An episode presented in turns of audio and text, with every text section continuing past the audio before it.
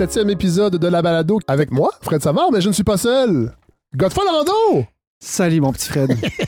Comment mon petit frère? Pourquoi j'étais pas là la semaine passée? Qu'est-ce qui est arrivé? Là? Les que- gens sont tous mélangés. Ben, votre sœur, en fait, qui a écrit sur la page Facebook. Votre sœur est mélangée. La famille est Ben, on va saluer quand même Maxime Laprise Ben en oui. même temps. Bonjour, encore un médiéviste. Oui! La semaine euh, dernière, vous receviez mon directeur de recherche. Mais je savais pas ça! Ben voilà. La semaine dernière, à cet épisode, cette- ce partenariat que j'ai développé avec l'ONF sur un documentaire extraordinaire. Euh, et c'est pour ça que vous n'étiez pas là, gars. Et voilà, c'est parce qu'on voulait, que... voulait que les gens aiment vraiment ça.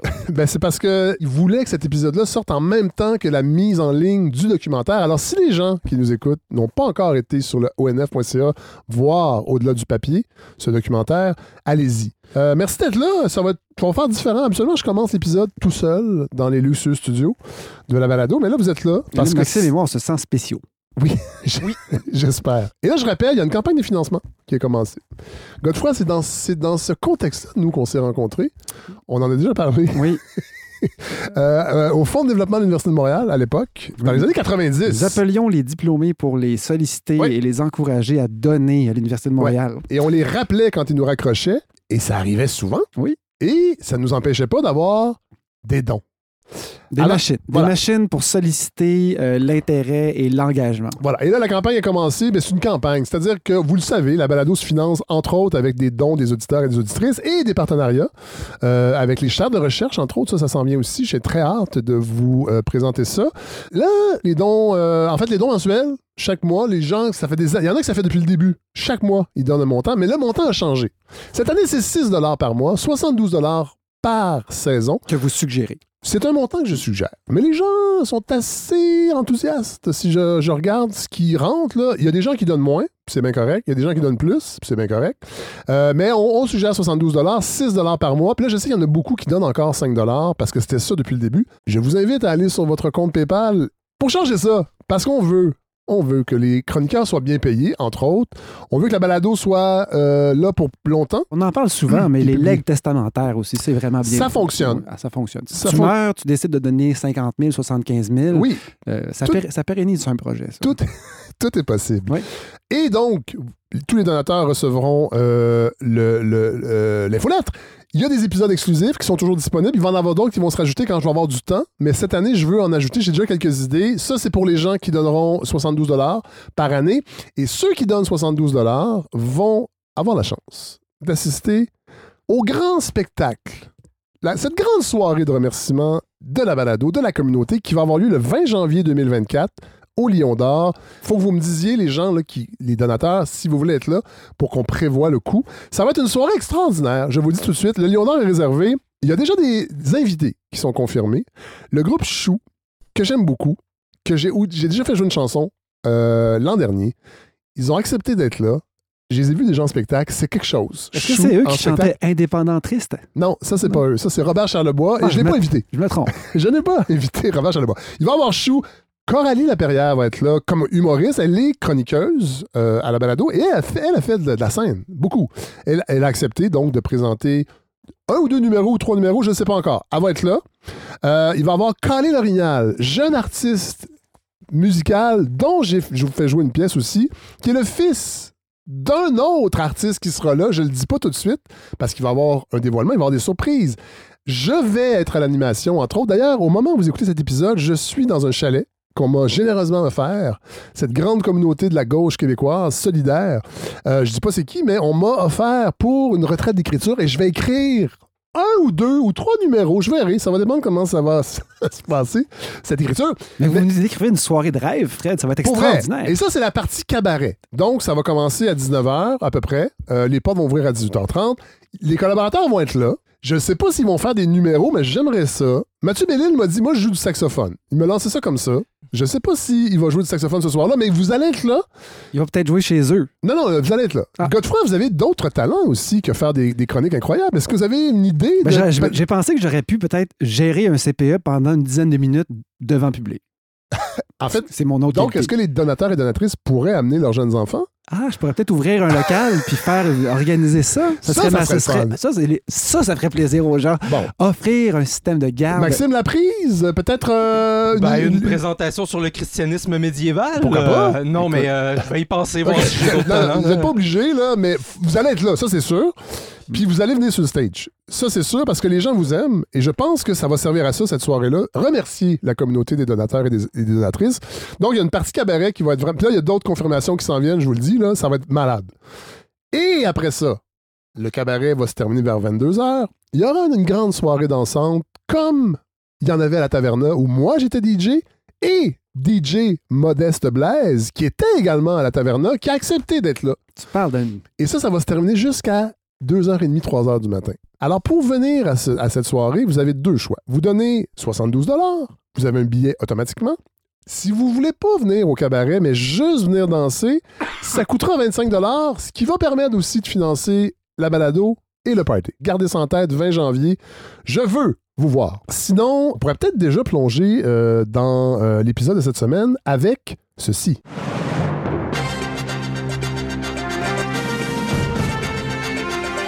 Les actualités cette semaine. Et là, je vais demander, les amis, Mhm. Qu'est-ce qui vous a euh, allumé ou pas, ou qui vous a éteint? Euh, on va commencer avec Godefroy. Cette semaine dans l'actualité, qu'est-ce que vous avez aimé? Un article dans le Devoir pour faire changement. Ah! Oui, le 6 novembre, la question électrifier le transport collectif. À quel prix? Très Pas intéressant, temps, oui. évidemment. Puis les questions soulevées sont un peu enrageantes. C'est toujours la même chose, finalement. On y apprend que, bon, à à Montréal, euh, Edmonton, Toronto, Halifax, il y a des chercheurs qui se sont penchés sur l'urgence d'électrifier nos transports collectifs. Oui, parce que c'est Et- ce qu'on nous répète souvent. C'est Oui, urgent, il faut le faire. C'est urgent, il faut le faire. Et donc, ils ont des comptes à rendre et la pression vient du gouvernement provincial. C'est-à-dire qu'ici à Montréal, dans la STM, Oui. c'est vraiment la CAQ qui demande de- d'électrifier au plus vite tous ces beaux Il y autobus-là. aura moins d'autobus. Euh, Attendez, c'est que dans le fond, il y a quatre chercheurs de Concordia et un de Poly qui sont là pour essayer d'évaluer, mais OK, d'accord, tous ces efforts-là vont arriver à quelle réduction réelle de gaz à effet de serre? Et évidemment, Fred, comme la plupart des questions, quand on se met à creuser, oups, c'est trop simple de simplement Ben oui. poser des autobus électriques, d'installer des bornes un peu partout, c'est des frais. Euh, et pendant le, au même moment, ben, tout le monde comprend qu'à Montréal, ben, c'est, on est en sous-financement des Ben oui. transports collectifs. Ben oui. Et on pourrait bien garder tous ces deux autobus à essence, mais simplement s'assurer qu'il y a du monde dedans et que les gens puissent avoir une alternative à l'auto solo. Oui. Et on fait exactement l'inverse. Donc, on Et- avoir des beaux autobus tout neufs et électriques qui vont, à la longue, se financer par eux-mêmes parce qu'on a su, en, en discutant ici il y a un mois, que les autobus électriques sont chers à l'achat, mais une- à l'utilisation, l'entretien est beaucoup plus raisonnable en termes de Ouais. coûts. Mais, mais on ne règle pas le fameux problème des gaz à effet de serre. On passe à côté. Non. Et c'est cette fameuse Catherine Morancy qui commentait dans Le Devoir aussi. Catherine Morancy, qui est cette experte en mobilité oui, urbaine. oui, qu'on avait entendu au Festival de développement Et durable. qui est ce qu'on appellera notre grande gueule Oui. euh, intellectuelle Oui. de la mobilité. Tout à fait. Et là, j'essaie de faire des recherches pour vous trouver un extrait, Fred, parce qu'elle était censée être à 98.5, cette, euh, cette Catherine ben, Morancy. mon Elle Dieu, nous c'est avait vrai. dit ça. Elle commençait des chroniques à Ah. l'émission de Patrick Lagacé. Et là, en faisant une recherche avec des mots-clés faciles, je tombe sur deux chroniques, une du mois d'octobre Ouais. et l'autre date de cet été. Et Ah. là, je me dis, ah, est-ce que ça c'est possible que finalement, ça n'ait pas fonctionné? Peut-être les auditeurs dans leur voiture n'étaient pas contents de se faire dire qu'il fallait pas qu'ils prennent leur voiture. Alors, j'ai écrit à Catherine Morancy Ben pour savoir, êtes-vous toujours là? Et la réponse, c'est oui. Donc, Ah! peut-être qu'il y a un souci d'engin de recherche, mais elle devrait être au 98.5 à toutes les deux semaines environ pour parler de, motri- de, mo- de Motricité mobilité, non pas et de motricité langagière qui m'échappe en ce moment. Mais donc, qui est là, elle, pour poser les bonnes questions, entre autres, Oui. est-ce que ça a de l'allure de financer et de mettre de la pression pour changer des autobus et de passer du gaz à Oui. électrique, alors qu'en même temps, on sous-finance? La réponse, évidemment, c'est non. Article du Devoir de, euh, du 6 novembre, très intéressant. Maxime Laprise, vous, de votre côté, qu'est-ce qui vous a euh, une actualité médiévale ou je sais pas? Vous euh, savez, euh, les chroniqueurs et chroniqueuses ont un problème en ce moment, c'est qu'ils ne peuvent pas ouvertement appeler à envoyer des minorités dans des camps de concentration. Tu sais, Il y a des lois autour de... Est-ce que c'est le problème principal? Non, c'est pas ça le problème, c'est un constat, premièrement. Mais on, euh, Loïc Tassé a trouvé une solution au Journal de Montréal. Euh, Il est chroniqueur et chargé de cours. Oui. Euh, Le- Loïc Tassé, c'est le spécialiste de la Chine, je oui, crois. spécialiste de la Chine, tout à fait. Puis ça me semble pertinent de le, no- de le noter, parce que peut-être que, en tout cas, il, il commence sa chronique qui est, qui est appelée Combattre et stopper l'itinérance, une tâche urgente. Ah, ah ouais. Là, vous allez me dire- C'est urgent. Ah, ben, il faut intervenir pour des programmes sociaux, pour euh, diminuer la pauvreté, les inégalités sociales. Il est au Journal de Montréal. Ben, ben voilà, c'est c'est ça le problème. Il commence en constatant qu'à Londres, plus de 350 personnes dorment dans les rues et qu'enfin, euh, la ville de Londres a commencé à prendre des actions Bon. pour se débarrasser de ses envahisseurs. Mais plusieurs bonnes âmes se dressent à la défense Ah. des sans-abri. Pourtant, il est très clair que les intérêts des sans-abri provoquent des nuisances graves pour la majorité des Londoniens. Alors ça, c'est quelque chose comme phrase. Quand même. Les, les- nuisance. les intérêts ouais, de cette qui race, est ce- leur existence. cette race de monde particulière que sont les itinérants. Et là, il évoque euh, qu'il y a des bidonvilles qui émergent partout dans les grandes villes euh, et qui causent des profonds, euh, des inconforts à cette pauvre population Ouais, prise ouais, ouais. en otage par ces pauvres. Oui. Bon, Là, là, j'imagine que c'est appuyé par des chiffres. non. Il a constaté euh, de sa qualité de chargé de cours. euh, voilà. Et là, il, il lance dans une section qui s'appelle Solutions. Oui. Et là, voilà, les programmes sociaux arrivent. Oui. Euh, Et ou, euh, ou, euh, une réflexion sur le système économique. Exactement. Ce que j'ai lu là, euh, je- le disais sur Twitter, je pensais que c'était de la, la satire. Je donnais l'exemple de Jonathan Oui, oui. Swift. euh, Son texte à- sur euh, comment prêter les pauvres, là, comment les oui, manger. exactement, Ouais. qui, qui recommandait aux Irlandais de vendre leurs enfants ou de les manger. Ouais. Euh, Puis évidemment, c'était de la satire pour parler de la façon dont euh, l'Empire britannique traitait euh, les Irlandais. Et là, il- là, je suis obligé de le lire parce que c'est c'est subjugant. Oui. Nous n'avons d'autre choix que de durcir les lois sur l'itinérance et de rendre illégal de dormir la nuit dans les espaces publics. Ceci implique que des milliers de personnes pourraient être arrêtées. Certaines devraient être prises en charge par des hôpitaux psychiatriques comme autrefois. D'autres devaient être envoyées dans des camps pour y être désintoxiquées et apprendre un métier. D'autres, enfin, devraient être retournés dans leur pays d'origine. Et là, j'ai cherché la, le guillemet, le petit bonhomme sourire, le clin d'œil pour dire, ben non, voyons, c'est pas ça que je propose pour vrai. Mais non, ça me semble tout à fait euh, au premier degré. Euh, Il y a eu, j'ai vu aucune réaction. Je veux dire, on est 4-5 sur Twitter à l'avoir relevé. Ouais. Peut-être Ça- que, peut que peu de gens lisent Loïc Tassé. C'est une possibilité aussi, mais Cela dit, c'est quand même incroyable. Euh, Moi, je vais vous dire une chose, j'ai lu le, le texte en question et c'est étonnant de, de, de, de, de Loïc Tassé qui donne pas là-dedans habituellement. non, effectivement. Je sais pas s'il y a une commande ou euh, Puis, resserre-toi un peu. ouais, puis c'est vraiment problématique d'avoir ce seul angle d'analyse sur l'itinérance. Et là, l'idée, c'est pas de dire que l'itinérance, c'est cool ici, là, à la balado. Là, on dit pas que c'est Ah, wow, plus d'itinérance, c'est tellement le fun. Mais il y a quand même une réflexion à avoir autrement que comment on fait pour les supprimer de l'espace public et de prétendre, comme il fait, que dans plein de grandes villes occidentales, c'est un problème grandissant. Puis évidemment, ici, on le fait pas parce que Valérie Plante, puis on le sait, c'est quoi là, qui, qui, qui est induit C'est c'est derrière quoi ça. le sous-texte? Ouais, ouais. exactement.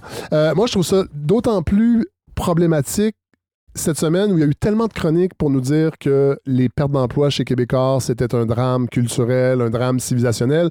Évidemment, tous nos pensées, tout notre cœur est avec euh, les 570 personnes qui ont Oui, perdu mais leur emploi. pas. Non, non, mais attendez. Ah, Mais enfin, Marie-France Bazot a fait une chronique pour dire Ah mon Dieu, c'est tellement grave ce qui se passe. Évidemment, Marie-France Bazot, elle est productrice télé. Fait que je pense que euh, déjà, elle voyait une perte de revenus possible, ou en tout cas une, une- une avenue de ses productions télévisuelles. Je pense pas qu'elle produit pour l'instant à, télé- à- à TVA, mais c'est aussi ça, Québécois. C'est ce type de chronique-là. J'ai hâte qu'on mette Mathieu Bocoté qui voit le- l'effondrement de la civilisation. J'ai hâte qu'on parle de Québécois pour ce que c'est, c'est-à-dire, oui, il y a la télé, il y a, il y, a y a- y a pas juste des mauvaises choses, mais il y a aussi un agenda idéologique extrêmement à droite, pas loin de l'extrême droite, souvent chez certains chroniqueurs. Ben là, on, on y est complètement. On y est complètement. Dire, là, on, on parle du retour des lois anti-pauvreté Ouais, au ouais. 19e siècle Ouais. à- Londres. Oui, tout à fait. Euh, c'est de rendre illégale la pauvreté, puis c'est vraiment cacher ces gens-là. Euh, aucune réflexion sociale, aucune réflexion euh, sur pourquoi ces gens-là sont dans la rue, comme si c'était un choix de vie. Euh, c'est toujours ça qui revient hein, le- à la droite. C'est un peu comme si, ou bien l'itinérance, c'est une faute morale, ou Ouais. c'est un choix de vie. Euh, attendez, j'essaie de trouver euh, euh, le- le- l'extrait de la chronique de Marie-France Bazot. Je l'ai ici. TVA. produit de la culture québécoise et continuera à le faire par l'entremise de la production privée. Parce que rappelons qu'il y a ça aussi, c'est Pierre Calpelado qui a je sais pas combien de euh, derrière la cravate, et là, il va délocaliser toute la production interne pour l'envoyer à la production privée, c'est-à-dire, entre autres, peut-être Marie-France. Euh, donc, une culture que certains méprisent, mais qui contribue à souder la société, qui procure du réconfort, qui accueille les nouveaux arrivants dans une grande famille bienveillante. Et là, le, le jour où j'ai lu ça, j'ai lu, c'est le même jour où j'ai lu la, co- la- la chronique de Loïc Tassé. Fait que, euh, un jour, j'aimerais ça qu'on parle de Québécois pour ce que c'est. Puis encore une fois, c'est triste ce qui arrive aux gens qui ont perdu leur emploi, mais on pourrait peut-être se poser des questions sur la, gestion, la direction. Parce que là, on fait attention, on fait attention à. on fait pas d'amalgame, on essaie d'être précis, euh, on parle de culture, bon, c'est ça. Imaginez un instant la même situation, mais pour un média très à gauche. Est-ce qu'on ferait toutes ces circonvolutions pour essayer de comprendre que ben, c'est à cause de, des forces extérieures, des GAFAM, ou non, non, on dirait les gens veulent pas, c'est pour ça, voilà, le modèle ne fonctionne pas, les gens veulent pas. Peut-être qu'on pourrait se dire la même chose aussi pour cet empire québécois, qu'il y a une partie du modèle qui ne fonctionne pas, avec plein de mauvaises décisions par le passé, l'amphithéâtre à Québec, le, mauvais pari de l'avenue des Nordiques. Peut-être que PKP a fait son temps à la tête de l'entreprise de son père. Et Euh, ce n'est pas ces chroniqueurs et chroniqueuses-là qui vont perdre leur job. Jamais. Ça va être les derniers Oui, avant, avant que la maison ferme. Oui. Ça va être Martineau, Sophie qui seront ensemble, qui se tiendront la main Oui. et qui se jetteront dans le précipice pendant que la maison derrière brûlera. Ce sera les derniers. Avec Joseph Facal, euh, qui aura quelque chose à dire euh, de dénigrant sur la gauche québécoise. Hey, merci. On va terminer, donc, cette semaine d'actualité.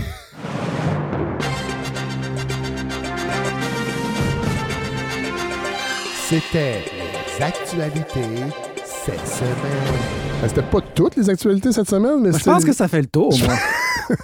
ça fait le tour. Fascisme et environnement, ça me semble un bon résumé, moi. Et avec du recul. Ah, ça fait du bien. Avec Ça- du recul. Ça fait du bien euh, de casser du sucre. Euh, surtout que le sucre va évidemment augmenter, Mhm. puisque tout augmente. Oui. Euh, Larando, Salut. je sais un peu de quoi vous allez nous parler, mais Ben, pas quand- tant. On va parler du plan. Euh, du plan d'action proposé par le nouveau PDG de Michael euh, de, de- de- d'Hydro-Québec, Oui. Michael Sebia. Ah, Et là, je, je commence avec une ça, petite. c'est un gros morceau, ça? Ben, c'est un, c'est- oui, effectivement. Mais le plan lui-même, pas tant que ça, c'est une 20 20 28 pages. Incluant, Ah. incluant des annexes, puis évidemment, c'est un document qui est fait pour être lu sur le web et c'est c'est pas compliqué à lire du tout. OK, bon. Donc, mais ce qui est intéressant, c'est ce qui s'est dit après Ah, sur ça, puis c'est oui. ça, c'est là-dessus que j'ai. j'ai- Ben oui. Mais en même temps, c'est intéressant parce que moi, souvent, quand je touche des enjeux environnementaux ou scientifiques, je peux m'appuyer sur des enjeux européens, donc des sources européennes, des, des magazines, des podcasts que- Oui. dont, dont je fais souvent référence, auxquels je fais souvent référence, ou encore américains. Dans Et ce cas-ci, là, Et c'est tous beaucoup- ces podcasts-là, vous allez nous envoyer les liens qu'on va mettre dans l'infolette pour les gens qui auront donné ce quelque que, chose. C'est ce que je fais habituellement. Ben oui. Mais dans ce cas-ci, vu que c'est local, régional, euh, là, oups, soudainement, on se retrouve autour de Midi Info, Oui. Les Faits d'abord Oui. et euh, McSween. C'est pas mal ça. OK. Pierre-Yves. Oui. Alors, On on a fait le tour. Alors, pour, résumer son point de vue à lui, c'est très cher. Ah oui, j'imagine. Bon. Euh, Je, fais je continue. Moi, ce qui m'intéressait à la base, c'est que, c'est que dans le fond, c'est la première fois que je me donne la peine puis que j'ai envie de venir ici puis de parler d'un plan directeur ou d'un plan de grandes orientations d'Hydro-Québec. Oui. Et j'essayais de me dire, mais qu'est-ce qui fait que là, ça y est, c'est cette année que j'en parle? Est-ce que c'est parce que collectivement, on est un peu plus éveillé à Hydro-Québec qu'on l'était?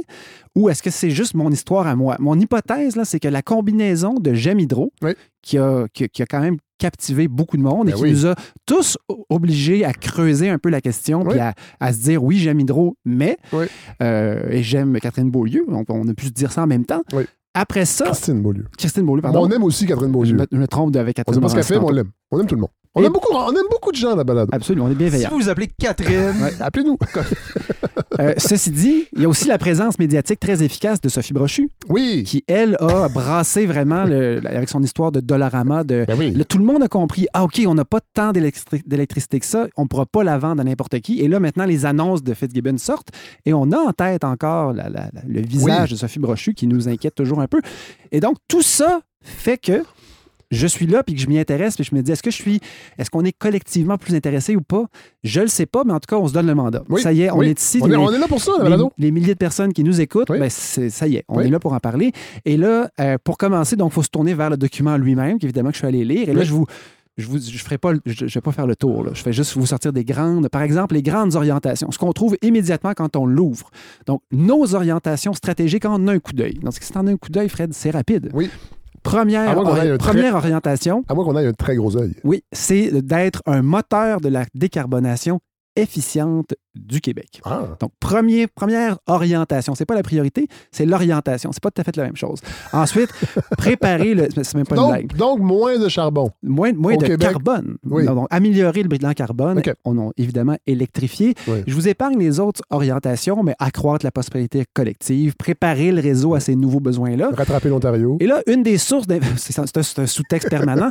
Euh, un des, une des sources d'information dont, dont je me suis, sur laquelle je me suis appuyé, c'est euh, l'émission Midi Info du 2 novembre. Oui. Donc, il y avait comme invité euh, Normand Mousseau, que moi j'aime beaucoup lire, mais écouter aussi. Oui. Il est intéressant à écouter.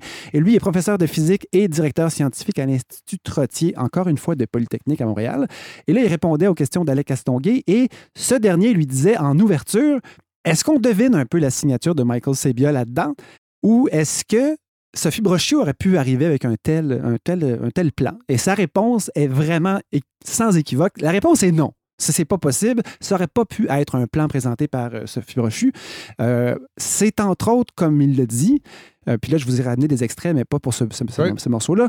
Euh, Plusieurs commentateurs et analystes ont dit la même chose que lui. C'est un plan qui est en fait le vrai premier plan qui vraiment tient compte du fait qu'on a un gros problème climatique sur les bras et qu'on doit réagir maintenant. Donc, c'était pas tout à fait assez appuyé. Il y a bien des gens qui attendaient ça Ben oui. de, de Mme Brochu Oui. et qui ont été déçus en 2022 quand elle a sorti son plan strat- stratégique 2022-2027. Euh, et donc, dans ce cas-ci, Fait que là, lui, il est plus bon, là. ben non, on, on repart. On a un nouveau, un Ah, nouveau PDG et on arrive avec des nouveau nouveaux. Mais tu sais, on n'a pas les mêmes années. Ça s'appelle pas un plan stratégique, ça s'appelle un plan d'action. Donc, on peut pas Ah. dire qu'on jette celui de Mme Brochu. Bon. Mais nous, nous y voici. Et donc, on vise une décarbonation comme tout le monde sur Terre oui. d'ici 2050. Ah, OK? Mais l'intérêt de ce plan-là, c'est de nous dire il y a un jalon qu'on place à 2035. Puis là, en 2035, donc dans 12 ans, ce qui n'est pas très long, non? dans 12 ans, votre fils euh, sera un, un- cégep, un- euh, un adolescent. Oui. Non, attends, je calcule, il va peut-être encore être au il va secondaire. être au- Ça il va être- il va être au secondaire. Mais là, à date, on trouve qu'il va être déjà au cégep. ah oui, bon, Il est brillant. si tout va bien. Mais donc, Fred, d'ici 2035, le plan prévoit, puis c'est ça que- qui faisait euh, sourciller euh, Pierre-Yves McSween, c'est 150 entre 150 et 180 milliards de dollars qui vont être engagés pour Hydro-Québec. Donc, c'est énormément d'argent. Euh, ça dépasse, les, les bilans Mais historiques d'investissement d'Hydro-Québec de leur histoire seront dépassés.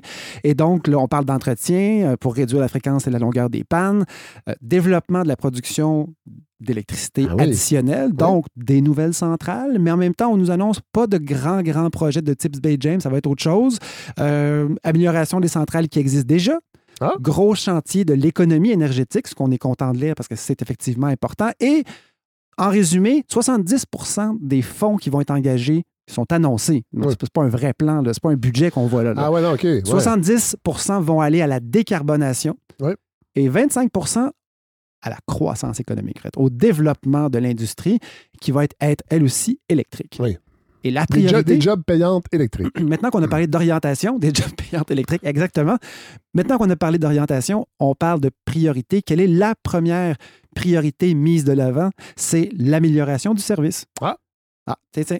Ça, c'est intéressant parce que Attendez, euh, quand on appelle chez Hydro-Québec ou du service du de. service euh, Fournir de l'électricité? bon, en limitant le nombre de pannes, en réagissant plus rapidement aux pannes et en informant les gens plus efficacement de ce qui est en train de se passer chez eux.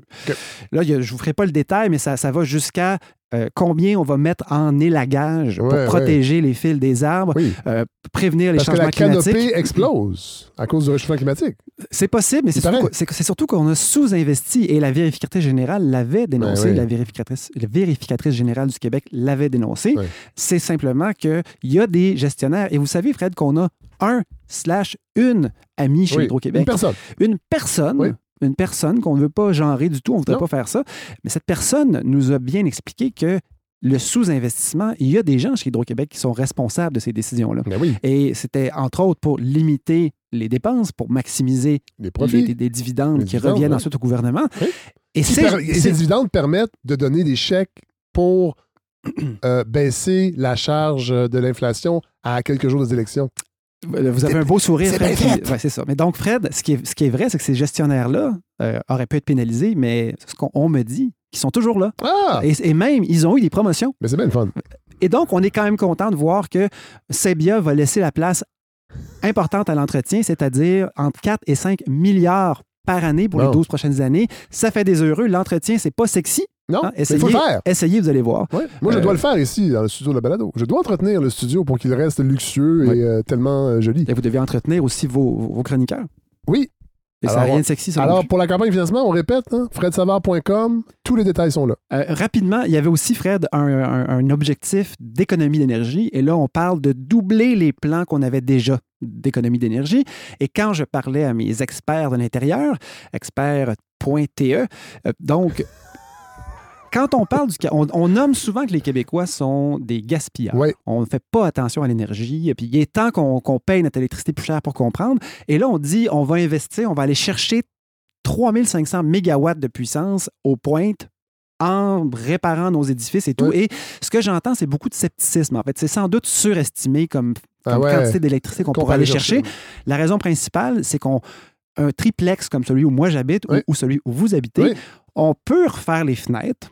On peut décider de changer les calorifères à- électriques à radiant, Oui. qu'on appelle des grippins de maison, Oui. et pour, pour en faire des thermopompes, qui sont beaucoup plus efficaces. Mais il n'y a personne qui va débriqueter son bloc puis aller isoler, parce que nos murs de vieilles maisons à Montréal, 1930, ce sont 40, des passoires. ils n'ont pas d'isolation. C'est du bois puis de la brique. Oui. Et 50 couches de peinture Oui. des locataires qui ont Ouais. habité là, si on est chanceux. Mais donc, euh, c'est peut-être surestimé le capital Ben qu'on pourrait aller chercher en économie d'énergie.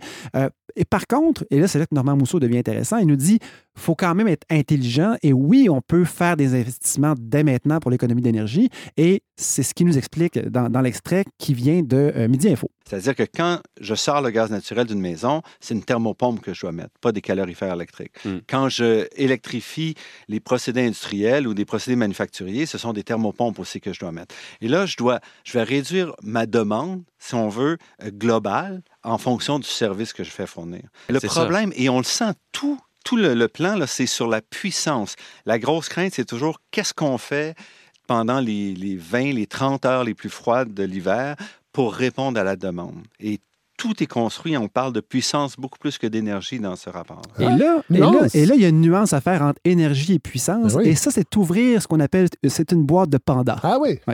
Donc, il peut sortir tout- toutes sortes de pandas de cette boîte-là et c'est dangereux.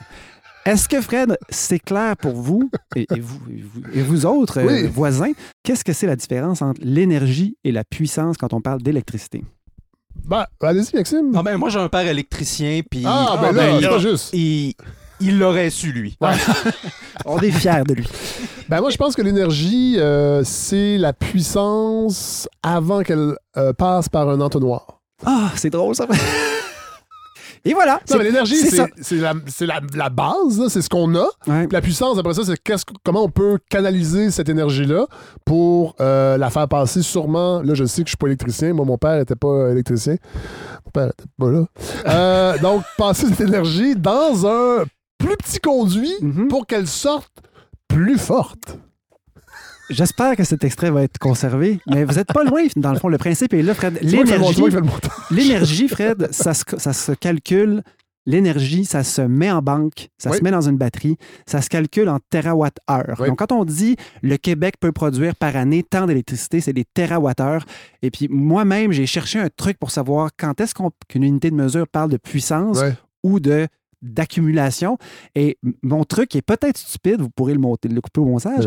Water, c'est de l'eau, water en anglais. Ah! Et water, ça se met dans une bouteille. Ben, et donc, ça, ça s'accumule. Ben oui. Alors, plus jamais vous n'oublierez ça. Quand on parle de Et kilos. terawatt-heure, c'est de l'eau en terre cuite. Exactement. c'est pareil. La puissance, elle, se calcule en watts, en Ah! kilowatts ou encore en mégawatts. Oui. Puis là, quand on parle d'économie d'électricité pendant la pointe de 3500 mégawatts, bien là, on parle de puissance. Et le petit parallèle que je pourrais faire, Fred, c'est imaginez-vous là, que vous êtes, vous êtes assis sur vos lauriers de baladistes indépendants. Oui. Vous quittez Montréal, vous vous achetez une villa de trois étages et vous avez une réserve d'eau infinie, vous avez un lac. Oui. Donc, jamais vous ne manquerez de réserve d'eau. Et ça, c'est l'équivalent un peu de toute la production d'électricité Ouais. au Québec qu'on est capable de dire, on, on la mesure, au- à la fin de l'année, on, a comme- on, a, on a consommé tant de térawattheures. Ouais. Ben vous, vous avez un lac plein d'eau, vous avez plein, plein d'eau en réserve. Si vous prenez votre douche au troisième étage, Oui. pendant que votre épouse, qui aura terminé son doctorat, on la félicite, Oui. elle prend également son bain au deuxième étage Oui. et que Miville, qui a maintenant 10 ans, fait la vaisselle au premier, vous pourriez avoir un problème de pression. Oui. Alors, vous avez beau avoir une réserve infinie d'eau, il y a une notion de Il n'y a pas pression. de puissance. Exactement. Donc, ce qui fait que l'eau va se rendre au troisième, c'est non seulement la réserve d'eau, mais la capacité de fournir Ouais. partout en même temps quand ça la demande. Ouais. Mais donc, c'est ça, la puissance. Donc, c'est ce que j'assimilerais à la pression de l'eau. C'est Ouais. une comparaison qui est boiteuse, mais c'est ça. L'énergie, c'est la réserve. La puissance, c'est ce qu'on est capable de fournir avec les moyens qu'on a. Et c'est ça qui nous manque à la pointe. Voilà. Et donc, ce qui nous dit... Mais là, maintenant- Ma- Michael Sebia, il va-tu faire quelque chose pour la puissance? ben, il fait beaucoup de choses. Il va, il va, entre autres, augmenter la production d'électricité. Ouais. Donc, 10 000 mégawatts, donc pas mégawattheures. 10 000 Mégawatts. mégawatts, donc de la puissance, capacité éolienne. Vous l'avez sûrement entendu, 15 fois la superficie, la superficie de Montréal en Ah oui. termes de ce que ça va prendre comme espace, toutes ces belles, ces belles éoliennes. Et là, on parle d'ici 2035. Oui. 4000 mégawatts de capacité additionnelle, additionnelle en hydroélectricité. Et donc, Des des centrales. Euh, des centrales, oui, mais peut-être aussi améliorer certaines centrales qu'on a. Donc, on ne sent pas les immenses projets là, de- comme la Romaine, par exemple. Petit mot sur l'augmentation de la capacité solaire, ce qui n'avait jamais été vraiment intégré au plan. Donc, ça, c'est nouveau. Et on évoque très, très subtilement la filière nucléaire, qui Ah. pourrait également Ça, c'est étonnant. être ça. éveillée, mais sans vraiment du bout des lèvres. L'éolien en mer, là, En le fait, offshore. j'imagine qu'ils en parlent juste assez pour quand, dans 5-6 ans, ils iront de l'avant, sans avertissement, ils pourront dire ben, on l'avait dit. Ou encore, c'est un ballon, parce que ce que je comprends bien, c'est que c'est bien, on a parlé cet été et que quelqu'un, quelque part, lui a dit non, non, non, non, non, non c'est pas une bonne idée. Ça réagit trop. Et on sait que notre gouvernement est très, très sensible à l'opinion publique. On ne peut pas exactement le blâmer pour ça, mais c'est Non, pas, un- c'est pas un grand gouvernement de vision. Il y a d'autres priorités, Fred, je vous en nomme une collaborer avec les communautés autochtones. Ah, ben oui. Alors, tout ça va être possible seulement si on respecte les gens qui sont sur le territoire. Voici pourquoi je crois que ça va marcher. C'est parce qu'il y a des capitalistes partout. Oui. Et il y a des, il y a des Oui. autochtones capitalistes Oui, aussi. oui. Et donc, si on les embarque dans nos projets, ben, j'imagine qu'il y a des gens qui vont être intéressés. Et tout ça va devenir possible. Et la dernière priorité, j'en ai sauté quelques-unes, mais je l'aime vraiment beaucoup. De toute façon, on sait que les éditeurs vont les C'est comme de la euh, poésie, Fred. Écoutez bien ça. Devenir une entreprise agile, Ah! innovante et transparente. Ah, ça, c'est le fun. Moi, dans ma tête, je vois un robot invisible. Il est innovant, parce que c'est un robot. Oui. Il est transparent, Oui, on le voit pas. on le voit pas. Et ben, il est agile, il peut faire toutes sortes de choses. Oui. Alors voilà, moi, j'adore ce point-là. Donc, là, maintenant, je, pense- je, je passe au fait d'abord du 4 novembre, donc dans la même semaine. fait d'abord, pour les gens qui écoutent pas, les millions de Québécois qui écoutent pas cette émission, Vous pensez, c'est pas. euh, où c'est que ça joue? ça joue à Radio-Canada. Radio? Oui, radio, on peut l'écouter sur audio, évidemment. Euh, moi, c'est toujours ça que je fais. Je l'écoute. euh, Est-ce que c'est traduit là en France ou au Québec? Ça, je pense pas que ce soit traduit. Ah, c'est- audible, c'est compréhensible. Et C'est indigène. c'est une émission. Francophone que- indigène. Là, je vous sens comme un peu cynique, mais moi, c'est une émission que j'écoute. Alors, Fred, il y a des experts autour de la table. Jean-Pierre Finet, qui lui est analyste. On Oui. l'en- On, l'entend souvent, on le lit souvent. Il est plutôt du côté écologie. Donc, lui, c'est la voix de l'écologie. C'est l'analyste au regroupement des, des organismes environnementaux en énergie. Et il y a ce bon vieux Jean-François Blain, que j'ai déjà euh, Ah! ramené ici, qui est un expert analyste en énergie, indépendant. Donc, un analyste indépendant qui est là pour être un peu sceptique face aux décisions, surtout du gouvernement. Euh, il était là aux contestations là, à la. à la- à la- j'en, j'en avais déjà parlé, mais euh, bref. Je vais on, oublie, on oublie ça, Fred. Oui. Donc, Jean-Pierre Finet, analyste au regroupement des organismes environnementaux en énergie, et Jean-François Blais, qui est plutôt la voix critique du gouvernement ici, qui est analyste indépendant du secteur de l'énergie. Et lui, ce qu'il dit, dans le fond, et il, Monsieur, Blais- Monsieur Finet dit la même chose, Oui. c'est est-ce que vous riez de nous autres quand vous dites que vous allez mettre autant de milliards sur une douzaine d'années et n'augmenter les tarifs que de 3% par Ah année? ouais. D'où viendra l'argent? Arrêtez de nous niaiser. Finet dit c'est tout simplement impossible, alors que Blain, Blain lui, s'amuse à décortiquer finement ce que je vous ai épargné. Mais bref, lui, ce qu'il dit, c'est que c'est impossible qu'on augmente autant euh, la, la production d'électricité. Lui, ce qu'il dit, c'est qu'à chaque tranche de 1000 mégawatts de puissance, qui est développée, on peut parler d'une hausse minimale de 3 à chaque fois et qu'à à ça s'ajoutent des frais de gestion de la pointe, des frais de Euh. transport, on pourrait atteindre 9 à chaque fois. Et donc, lui, ce qu'il dit, c'est maintenir les tarifs bas, c'est impossible. Euh, ça, c'est ce que lui dit. Ouais, donc, M. ouais. M. Finet, lui, est très déçu. Donc, je vous rappelle, ça, c'est la voix un peu écologiste. Déçu de constater qu'on ne mise pas davantage seulement sur la décarbonation. Ouais. Donc, il y a tout un volet développement économique. Lui, il dit la décarbonation, c'est déjà un contrat que personne ne va réussir à, remplir. Alors, on pourrait juste faire ça et soutenir les PME. L'activité économique va va s'activer d'elle-même Ouais. et on, on pousse beaucoup trop sur la grande industrie, Ouais. ce qui lui, ce que lui trouve un peu, un peu, euh, un peu dommage, mais aussi il nous met en garde contre quelque chose et là il dénonce. Déjà, de, de réduire les gaz à effet de serre de 90 d'ici 2035, c'est tout un défi. Si en plus on, on dilapide nos, nos- nos blocs de puissance à gauche, en, à droite. en attirant des Nordvolt. Ah, exactement. Là, c'est pas soutenable. C'est juste, juste pas faisable. C'est juste pas réalisable. Et même si pour ça, euh, je vous mets en garde, là, dans, le document d'Hydro-Québec, si vous lisez entre les lignes, puis dans les, les- les documents de la, consulta- du- euh, de la consultation qu'a fait le ministre euh, cet été, euh, il il est question de briser le monopole d'Hydro-Québec, de, de- de permettre des contrats d'achat entre euh, des producteurs puis des consommateurs. Donc, c'est c'est sérieux. C'est 60 ans d'histoire qu'on vient remettre en question. Ouais. Ça, c'est un gros morceau. Oui. Et j'en ai pas tant entendu parler finalement. Et quand j'en ai parlé à nos informateurs tristes de chez Hydro-Québec, euh, il disait en fait de son côté, Informateur, informatrice ou informateur triste? triste. OK. Oui. C'est pas pareil. Non, c'est pas pareil. Mais peut-être peut-être qu'ils sont tristes aussi à Oui. force de- de- d'entendre des choses comme ça. Parce que lui, ce qu'il disait, en fait, euh, ce que, ce que ces gens-là, ce qu'elle disait, c'est que euh, on avait. euh, c'est un, un trop gros monstre sacré. Ouais. Et que donc, le Québec va sans doute se braquer face à une, possible privatisation Ouais, ouais, d'Hydro-Québec. C'est peut-être pour ça qu'il n'y a pas d'annonce de grand barrage par hydro? C'est- On peut peut-être les faire faire par le privé. Ben, c'est- On n'a pas besoin de l'écrire dans le plan. Savez-vous à qui j'ai parlé de ça? Non. J'ai appelé notre bon ami Pierre-Olivier Pinault. Oui. Euh, je ne l'ai pas, je, je l'ai pas enregistré, mais je savais, lui, qu'il avait ouvert la porte dans plusieurs de nos chroniques ici à une certaine privatisation et il me l'a reconfirmé encore une fois. Euh, lui, ce qu'il disait, c'est que, euh, à son avis, c'est pas le travail d'Hydro-Québec d'assumer la responsabilité de développer des nouvelles sources d'électricité. Donc, si les consommateurs sont rendus à consommer plus d'énergie, Ouais. ben, que ce soit leur problème. Et s'ils veulent économiser de l'énergie ou en produire, ben, c'est aussi leur problème. C'est pas, le à- problème. c'est pas à Hydro-Québec, c'est le point de vie Pinot. Ouais, ouais. Euh, c'est pas à Hydro de réfléchir à ça. On n'est plus, et son argument revient souvent, on n'est plus aussi pauvre qu'on était dans les années 30, 40. Hydro-Québec existe Ouais. et il est loin d'être fragile et on pourrait défaire des petits blocs, selon lui, de, de ce monopole-là. Ah.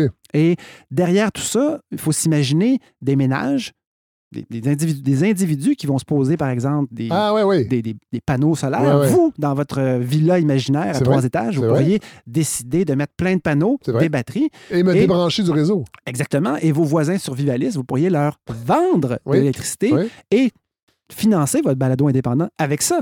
Et Hydro-Québec n'aurait pas des- avec de la crypto-monnaie? vous ne pourriez pas en ce moment le faire. Non. Vous n'auriez pas le droit. Euh, par contre, ça peut être aussi une coop qui fait la même chose. Oui. Mais ça peut aussi être une entreprise privée Oui. ou encore un gros consommateur industriel. Et Oui. là, c'est que si on ouvre la porte à vous, Fred Savard, vendre votre, votre électricité sans passer par hydro, on ouvre aussi la porte à ce que Nordvolt se fasse je ne sais pas quelle centrale et Avec l'eau du Richelieu. Fait que là, on pourrait avoir, par exemple, des villages qui sont alimentés. Ouais, Et ouais. là, on retourne à avant la nationalisation d'électricité. Alors, vrai. oui, c'est un précédent. Loïc Tassé serait peut-être content.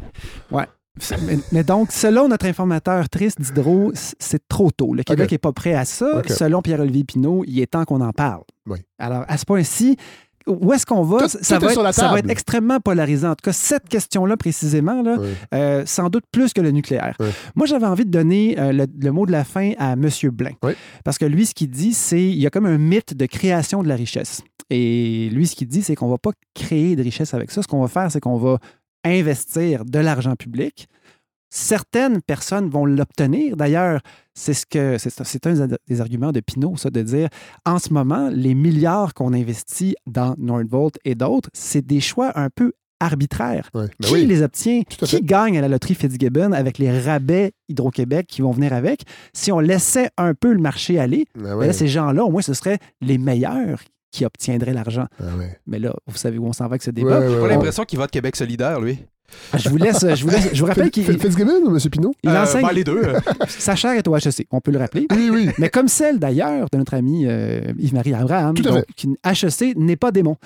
Euh, Blain, donc, énonce un risque important euh, dans l'extrait que- qui, encore une fois, qui vient de euh, Les faits d'abord. l'effet d'abord. En ce moment, euh, je ne pense vraiment pas qu'on puisse euh, entreprendre la transition énergétique qui est alléguée comme objectif, c'est-à-dire essentiellement décarboner notre grande industrie et le secteur des transports, sans qu'on ait un plan précis et un échéancier contraignant qui force l'abandon des énergies fossiles, ce qui implique notamment de réinternaliser systématiquement tous les coûts environnementaux, sociaux et économiques que l'usage des énergies fossiles pèle à la grandeur de la planète. Est-ce qu'on vous a perdu, Fred et Maxime? Parce que j'ai fait le test, j'ai fait entendre cet extrait-là à quelques personnes et il y a quelque chose dans son ton où on décroche à peu près à 20 secondes. Et c'est dommage parce que c'est à la fin que ça devient le plus intéressant. Ouais. Ce qui nous dit, Vous allez nous raccrocher, gars. c'est je vais essayer, je vais essayer fort, fort, fort. Puis pour terminer avec ça, Oui. c'est que nous, Fred, on est chanceux parce qu'on a lu l'emballement du monde. Oui, de, Et donc, de on ne, peut, on ne peut plus jamais on ne pourra jamais décomprendre le fait que quand une nouvelle source d'énergie apparaît. Elle ne remplace pas à court terme celle qu'il y avait avant, elle s'additionne. Oui, tout à fait. Et donc, ce plan-là, admettons, là, oublions la- le fait qu'on va s'endetter et que c'est peut-être un mauvais choix. Oui. Ça, ça, ça, je ne peux pas dire. On sait pas. Peut-être que privatiser, c'est un risque ou c'est peut-être une bonne idée aussi. Oui. J'ai pas la réponse. Mais par contre, si ce plan-là ne s'attarde qu'au fait d'électrifier certaines usines, à ramener des nouvelles industries électriques ici, s'il n'existe pas en parallèle un mécanisme pour internaliser les coûts environnementaux des énergies fossiles, ça veut dire, je vais donner un bon exemple d'externaliser à Rouen-Noranda, Oui. l'arsenic est externalisé. Oui. C'est-à-dire, Dans les ongles des enfants. on prend des bidons de, de- de- de résidus, de résidus métalliques et on les fait fondre et à la fin, on a du cuivre et on fait de l'argent avec ça. Oui. Où est l'arsenic? Il n'est plus là. Il est rendu chez les gens. Oui. Et là, ce qu'il faut faire, c'est non, non, non, non. Il faut en tenir compte parce que ces gens-là vont tomber malades. Ben oui. Il y a des coûts associés à ça. on internalise. On internalise, c'est ce qu'il dit. L'arsenic, oui. On internalise, mais tout dans le fond. et là, ouais. ce qu'il dit dans le fond, et c'est avec ça que je vais vous laisser, c'est qu'on peut avoir le plan parfait pour développer toute l'industrie de demain qui sera électrique et donc carboneutre. Ouais. Mais si en même temps le nombre de voitures thermiques augmente, si en même temps la taille des voitures augmente, s'il y a d'autres industries Et qui se poids, développent, et le poids des voitures augmente et met une pression sur le réseau routier tout à fait, qu'on devra changer à plus fréquemment. qui est une tout- oui, tout à fait, c'est un tout autre débat par contre, mais tu sais, Non, non, on- non, mais il faut, faut en tenir compte. Il faut absolument en tenir compte. Et le problème, c'est que les énergies fossiles sont trop agréables. C'est trop le fun, Fred, de brûler Ben oui, du je gaz. sais. Alors, il faut que ça devienne un peu C'est pour moins ça que je n'investis pas, moi. Mais Fred, qu'est-ce qui vient d'arriver cette semaine? Trudeau fait des exceptions à sa loi, sur le- à sa taxe sur le carbone. Parce que ça ne marchera pas. Alors, qu'est-ce que ça donne d'avoir un plan aussi gargantuesque, Euh. pharaonesque, si en même temps, il n'y a personne qui met de la pression pour que baisse la consommation d'é- d'énergie fossile? C'est avec ça que je vous laisse, Fred, parce que ce qui pourrait arriver, c'est qu'on ait plein de routes, plein de belles voitures électriques, des beaux pylônes, des belles éoliennes, et là, tout à coup, on va se rendre compte que malgré tout, dans 30 ans, il fait 40 degrés l'été à Rouen. Et que des patinoires pour jouer au hockey sans qu'elles soient réfrigérées à Montréal, ça n'existe plus. ah ouais. On va se dire, comment ça se fait déjà? Il me semble qu'il y avait un plan Et directeur. là, quelqu'un dira Godefroy Laurando nous l'avait dit. Ouais. Hey, merci, Merci. God, c'était passionnant.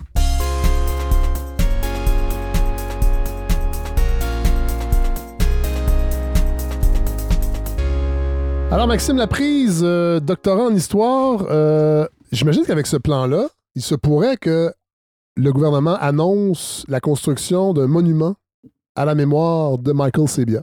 Et peut-être que dans 40 ans, il y a des gens qui vont dire Qui voudront renverser Oui. cette statue-là. Comment on réfléchit à ça en histoire? Quelle excellente question. Ben, ça me fait penser justement à une question que je me posais. Euh, la presse nous apprenait le 24 juillet dernier qu'un étudiant de l'Université Concordia avait lancé une pétition pour changer le nom de l'avenue Christophe Colomb. Ah oui. Euh, non seulement à cause de son terrible traitement réservé euh, aux populations autochtones. Et euh, parce que Gérard Depardieu l'incarnait aussi dans un film. Oui. Non, mais faut le dire. Oui, tout à fait. Les gens ne parlent pas assez. excellent- excellente musique d'ailleurs dans ce film-là. Oui, c'est vrai. Euh, mais aussi à cause de son héritage en, en Amérique du Sud. Oui. En août 2020, euh, la statue de John A. MacDonald Oui. était renversée notamment par des militants militantes autochtones euh, qui voyaient, sans doute avec raison, la glorification d'une des figures centrales du colonialisme, oui. euh, disons, anglo-britannique. Orangiste. Orangiste, canado, en tout cas, mettez oui. tous les adjectifs que vous voulez. Ben, dans ces deux cas, hein, la réaction des chroniqueurs et des médias sociaux était absolument unanime. On veut effacer l'histoire. On veut nous détruire. Disaient-ils tous en détruire notre mémoire. On veut imposer nos valeurs au passé, disait-il.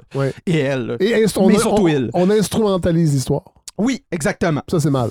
Et chaque fois qu'on soulève la moindre critique d'un monument ou d'une toponymie, c'est le même débat qui revient. Et là, s'en- s'entame un dialogue de sourds qui, dans lequel il sort pas grand-chose, puis on, on recommence la prochaine fois. Ben justement, je veux aujourd'hui m'intéresser à cette question des monuments, des noms de lieux, euh, de la commémoration Oui. et de leur contestation. Oui. Pour commencer, je pense qu'il faut s'entendre sur des concepts. Bon, ben d'abord, il faut définir qu'est-ce qu'on entend par histoire. Il y a tout d'abord l'histoire avec un grand H, Oui. un H majuscule, Oui. qu'on pourrait définir comme la totalité de ce qui s'est passé dans le passé. hein. C'est un concept intangible, c'est plus un concept de philosophe. hein. Oui. Euh, mais bon, c'est tout ce qui s'est passé. Notre discussion demain matin va faire partie de l'histoire avec un grand H. Bon, il existe plusieurs façons de parler de ce passé-là. L'une de ces façons, c'est l'histoire avec un petit H, Oui. qui est qu'on appelle aussi souvent par facilité science historique pour la distinguer. Donc on réfère là à la science humaine essentiellement qui a émergé en Europe au 18e et 19e siècle, puis qui a pour objet l'étude méthodique et critique des phénomènes sociaux. Oui. C'est une discipline Du universitaire passé. du passé. Comme j'en ai déjà parlé sur cette balado, c'est jamais une entreprise parfaitement neutre et objective, mais, au moins méthodique, euh, transparence, transparente, puis qui se pose méthodo- méthodologiquement en retrait, une- Oui. d'une perspective critique.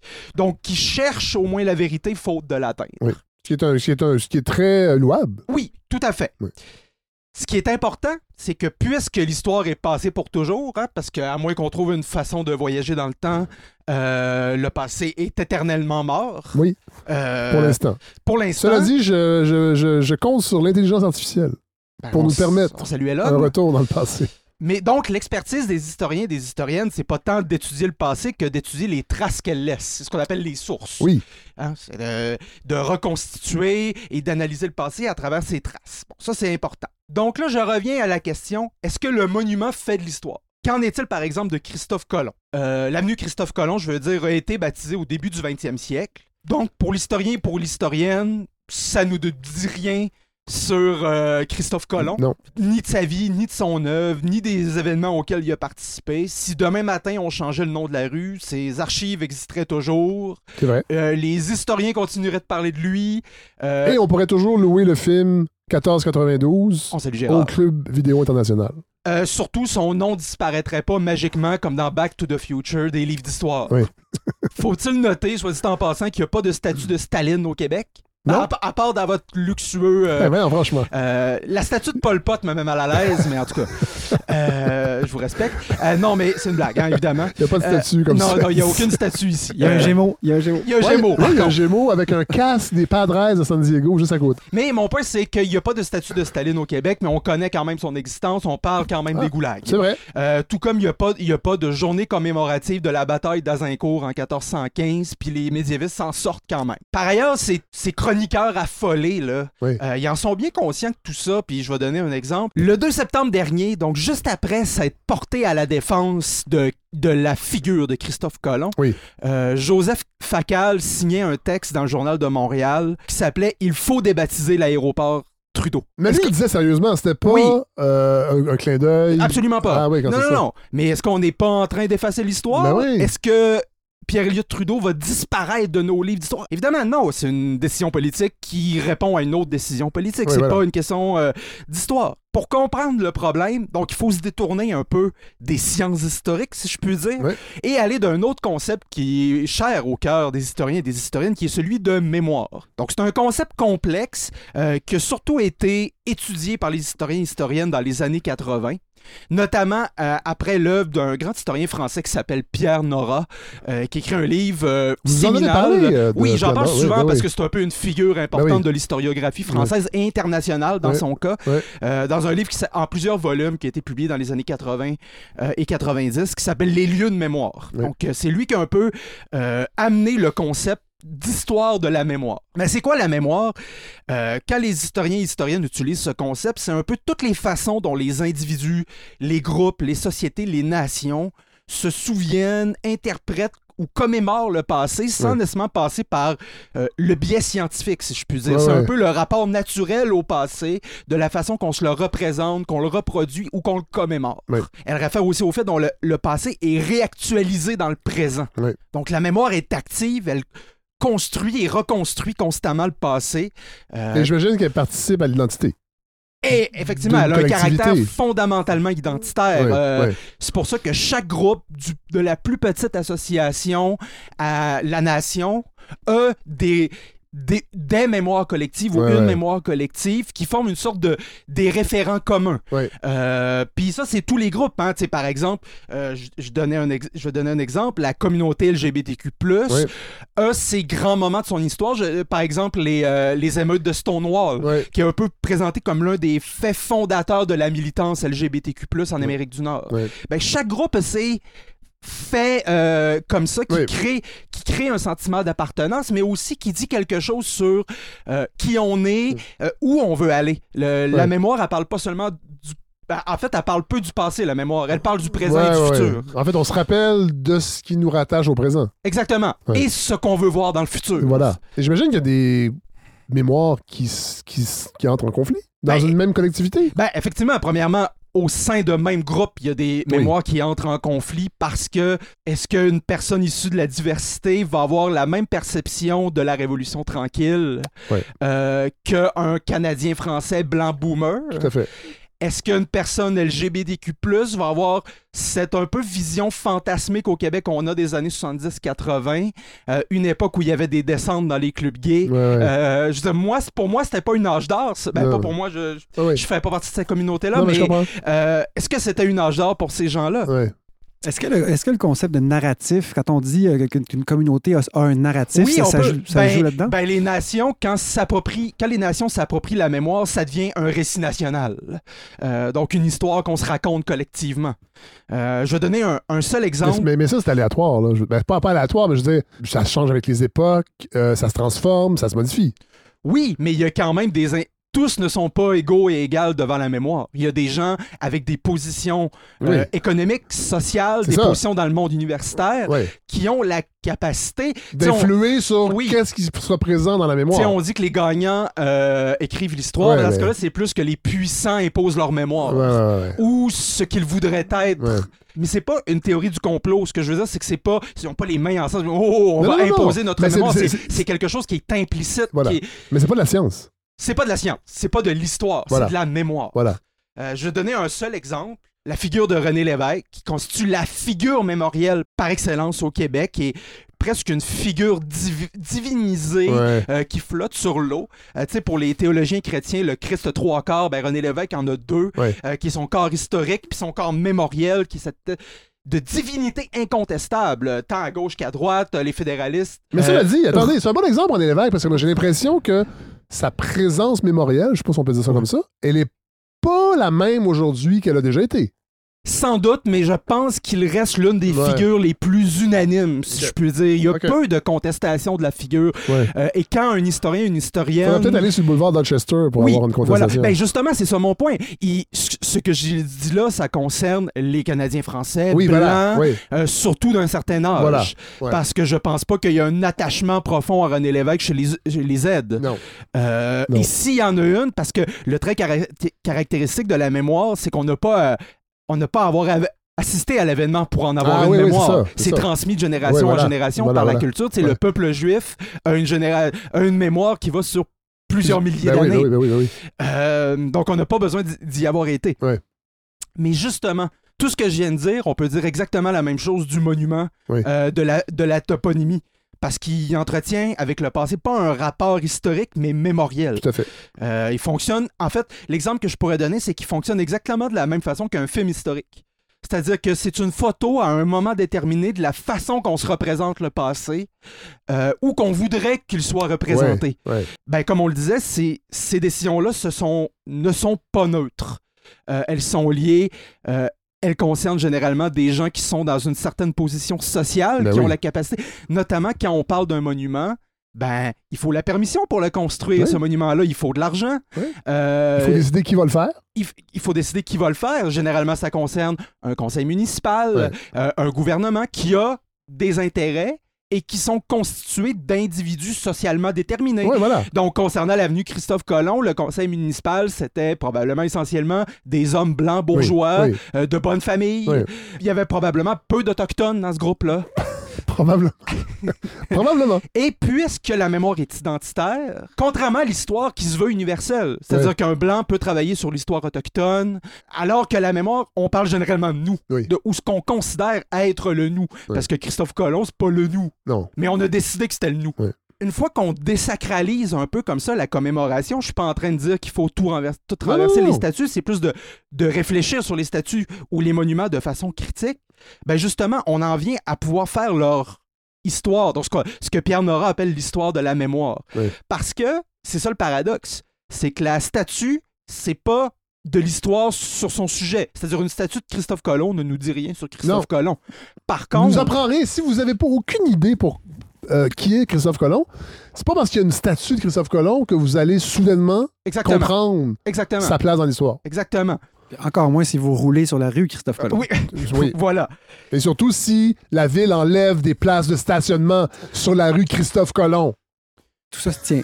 Cependant, il s'agit d'un sujet d'histoire sur la société qui a construit ce monument-là. Ouais. Parce que, ben, la, comme on l'a dit, la construction d'un monument ou la toponymie, ben, c'est un, cho- un choix social. Pourquoi on a décidé de représenter ça en particulier plutôt qu'une autre Ouais, chose? ouais. Euh, D'un point de vue purement artistique, pourquoi on le représente comme ça? Pourquoi on dit ça et pourquoi on ne dit pas ça? Et surtout, qu'est-ce qu'on ne dit pas? Oui. À Montréal, on a une statue dédiée aux soldats qui ont participé à la Deuxième Guerre des Boers Ah ouais. pendant laquelle l'Empire britannique a tué 26 000 personnes dans des camps de concentration. Ils ont essentiellement créé le concept de camp de Ah concentration. ouais. Pas besoin de vous dire que la statue l'oublie, euh, Ouais, ce détail-là. on apprend plus. Ouais. Ah, mais c'est intéressant, c'est un bon exemple. Et euh, donc voilà. Mais qu'est-ce qu'on fait avec ça? Euh, c'est Oui. ça la- l'affaire. Hein? On va me dire, ben, OK, le retrait de la statue de McDonald's n'affecte en rien notre compréhension du personnage, mais on efface l'histoire de ceux qui l'ont érigé. Donc le contexte social et économique. C'est une position qui se défend, mais la préservation de cette histoire-là exige un travail de mise en contexte pour la retirer de son premier degré. Parce que Et ça, ça veut dire mettre une petite pancarte ça peut à côté de la statue. plusieurs choses. Ce qui est important de comprendre, c'est que c'est pas un objet naturel, neutre, qui apparaît comme ça, le monument. Donc, je l'ai Ouais. dit, mais c'est un honneur. Euh, Ouais, ça, met en scène l'histoire. Euh, une statue de McDonald's, ça met en scène McDonald's. Oui. Ça, en f- ça glorifie McDonald's. Oui. C'est pas juste une Et là, on rappelle aux gens, on parle de John et non De pas John- de, et non John pas de Ronald. Ouais, c'est ça. Euh, Puis l'exemple que je, euh, que je pourrais donner, c'est le crucifix de l'Assemblée nationale. Oui. Personne voulait détruire le crucifix de l'Assemblée. Tout le monde reconnaissait que c'était une relique du Duplessis Oui. qui méritait conservation en tant qu'objet euh, historique. Le problème, c'était sa position, Oui. parce qu'elle exprimait un pouvoir de l'Église sur le pouvoir de l'Assemblée nationale. Particulièrement lors des débats sur la laïcité. Tout à fait. Alors, son déplacement sous verre accompagné d'une plaque, Oui. c'est exactement ça, une recontextualisation. C'est Ah qu'on ouais. on- on désactive le crucifix. Ouais. On le retire de son premier degré initial, où là, il tient un discours sur l'Église et l'État. Et là, ça devient un objet d'histoire. Dans certains pays de l'ancien bloc soviétique, on a eu la même question avec les vieilles statues.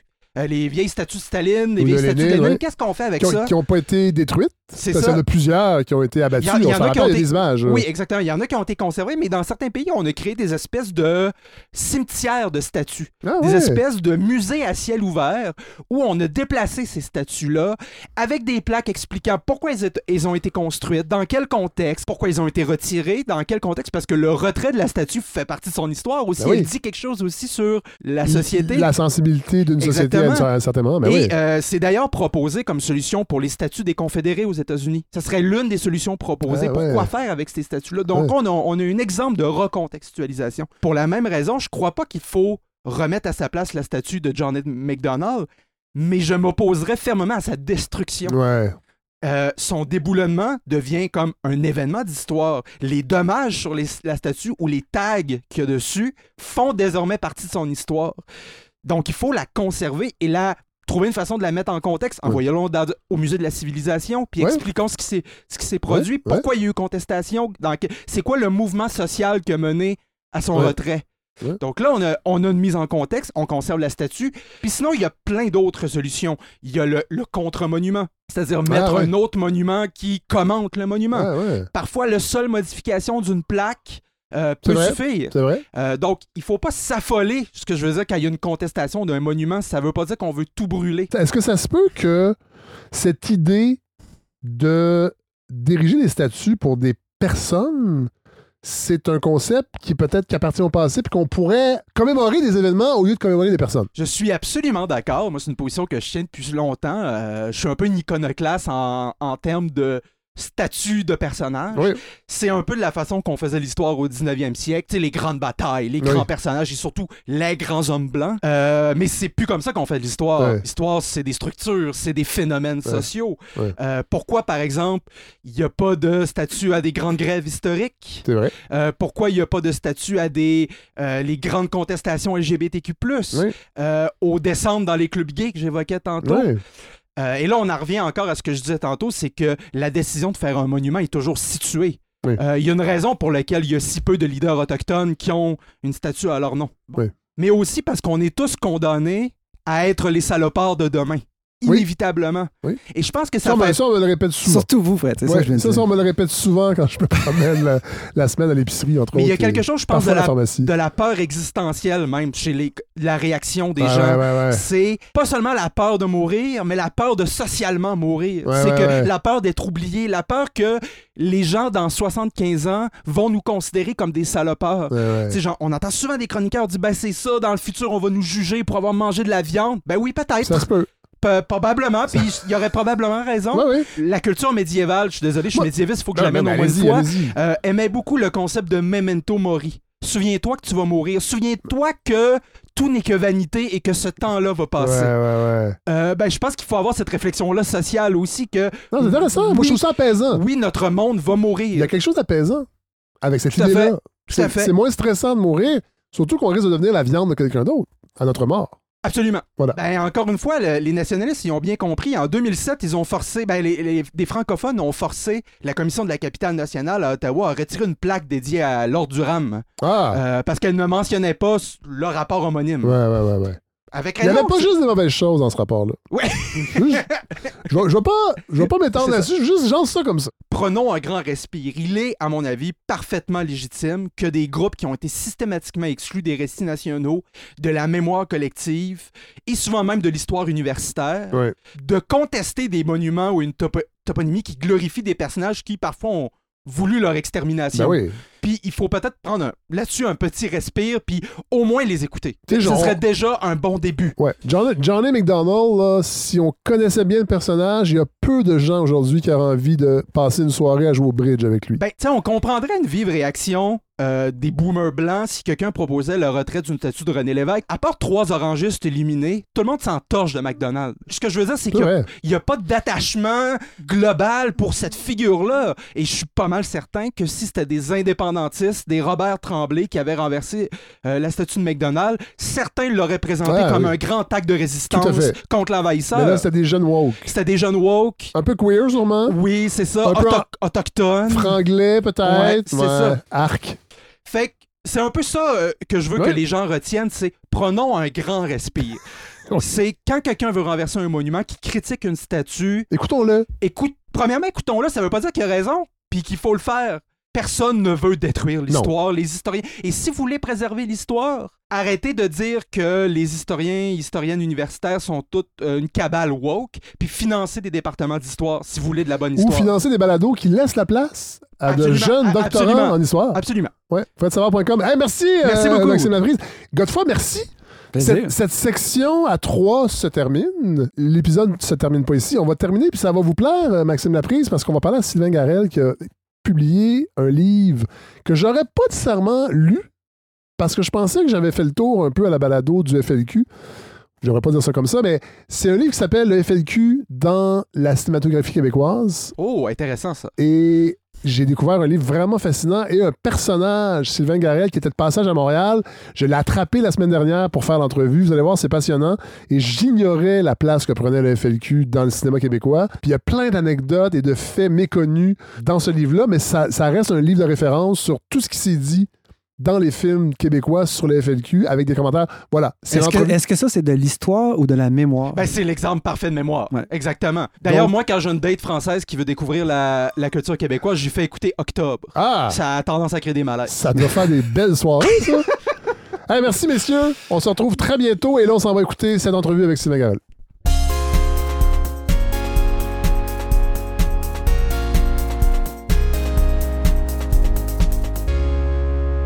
Sylvain Garel, bonjour. Bonjour. J'avoue que c'était pas prévu de vous recevoir parce que j'ai vu passer ce livre que vous nous offrez, le FLQ dans la cinématographie québécoise. J'ai reçu le livre parce que votre éditrice m'a envoyé un courriel pour me dire Me semble que ça irait bien. Et effectivement, j'ai vraiment beaucoup aimé, surtout, euh, bien évidemment, le répertoire en tant que tel, parce que c'est ça. C'est un, un livre de référence. C'est ce que j'essayais de faire. Vous avez un doctorat à la Sorbonne. Euh, J'ai préparé un doctorat. oui, voilà. Parce que ça, C'était un doctorat au Voilà. départ que je n'ai jamais soutenu. Pour une raison euh, simple, c'est qu'en 2001, j'ai été élu à la mairie de Paris. Ah oui! Oui, et Ah. pendant 13 ans. Ah oui! Et j'avais plus du tout le temps de, de rédiger un doctorat. Cela dit, vous avez enseigné Oui, le bien cinéma québécois Oui, tout à fait. À Pendant une vingtaine d'années. oui, à l'Université de Paris Diderot. Paris 7, qui s'appelait Paris, Oh. qui s'appelle maintenant Paris Diderot. Et vous avez fondé un festival. Voilà, alors ça, c'est tout est parti un peu de là pour le cinéma québécois. C'est qu'en 1991, j'ai créé euh, le premier festival de cinéma québécois hors Québec. Oui. À Blois, Oui. dans le centre de la France, qui a duré jusqu'en 1996. Oui. Et c'est vraiment là où j'ai commencé à beaucoup à voir beaucoup de films québécois et beaucoup d'artisans du cinéma québécois. En 2001, quand je, je m'apprêtais à commencer à rédiger, j'avais trouvé entre, un peu plus de 60 films à cette époque-là. Euh, et ce qui s'est passé, enfin, c'est trois choses qui ont arrivé, qu'on en est à plus de 200 maintenant. C'est que, un, bah, d'abord, les cinéastes ont continué à tourner donc, euh, pendant une vingtaine d'années, donc il y a eu quelques films supplémentaires. Deux, Internet euh, s'est développé. C'est un outil que je n'avais pas il y a 20 ans Ouais. et qui m'a permis de trouver plein de films que je n'aurais jamais trouvé avec Ouais. mes petites mains et mes petits yeux. Ouais. Et, et- et la troisième chose, c'est que j'ai été aidé par euh, des gens formidables qui sont des grands spécialistes. Louis Fournier, Oui. que vous avez cité, qui fait la préface du livre. Félix Rose, qui a fait Les Roses et qui a de 500 heures d'archives. Alors, pas sur le FLQ, mais sur Octobre 70, et Oui. donc euh, qui m'a beaucoup aidé aussi. Oui. Michel Martin de la Cinémathèque québécoise. Oui. Et mon vieil ami Michel Coulombe, euh, Oui, que vous oui, devez connaître, Tout à fait. grand spécialiste du cinéma.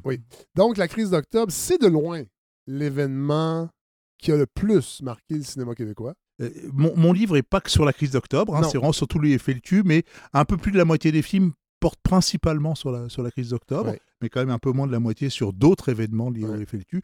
Mais euh, c'est vrai que la crise d'octobre, c'est incomparable euh, avec les autres événements historiques qui ont marqué l'histoire du Québec, parce Ben- que il n'y a pas de fiction sur la Nouvelle-France pratiquement, il n'y a rien sur la bataille des plaines d'Abraham, ça. euh, sur euh, les Patriotes, il y a 3-4 films. Rien sur les- la révolte des Métis. Là- L'un sur la révolte des Métis, bien entendu. Rien sur l'incarcération des Italo-Canadiens pendant la Seconde Guerre mondiale. Rien sur Dieppe. Rien sur Qui a Dieppe. été quand même. Voilà, il y a deux documentaires, mais Oui. pas de fiction. Oui. Voilà, donc pratiquement tous les grands événements de l'histoire du, Québec sont euh, passés, euh, je dirais, euh, sous la table, Ouais. n'ont pas été traités. Alors, c'est vrai pour des raisons financières, parce que bien entendu, reconstituer pendant deux heures la bataille des plaines d'Abraham, ça demanderait un sacré D'ailleurs, budget. Jean Baudin, on, on l'apprend, Oui. qui aurait peut En tout cas, on, on se demande jusqu'à quel point. Dans Nouvelle-France, il a voulu le faire, Ouais. et puis ses producteurs lui ont dit Bon, t'es gentil, mais vu le potentiel du film, d'ailleurs, ils n'ont pas eu tort parce que le film n'a malheureusement Ouais, pas fait. marché. Tout à fait. Donc, il n'a pas pu le faire.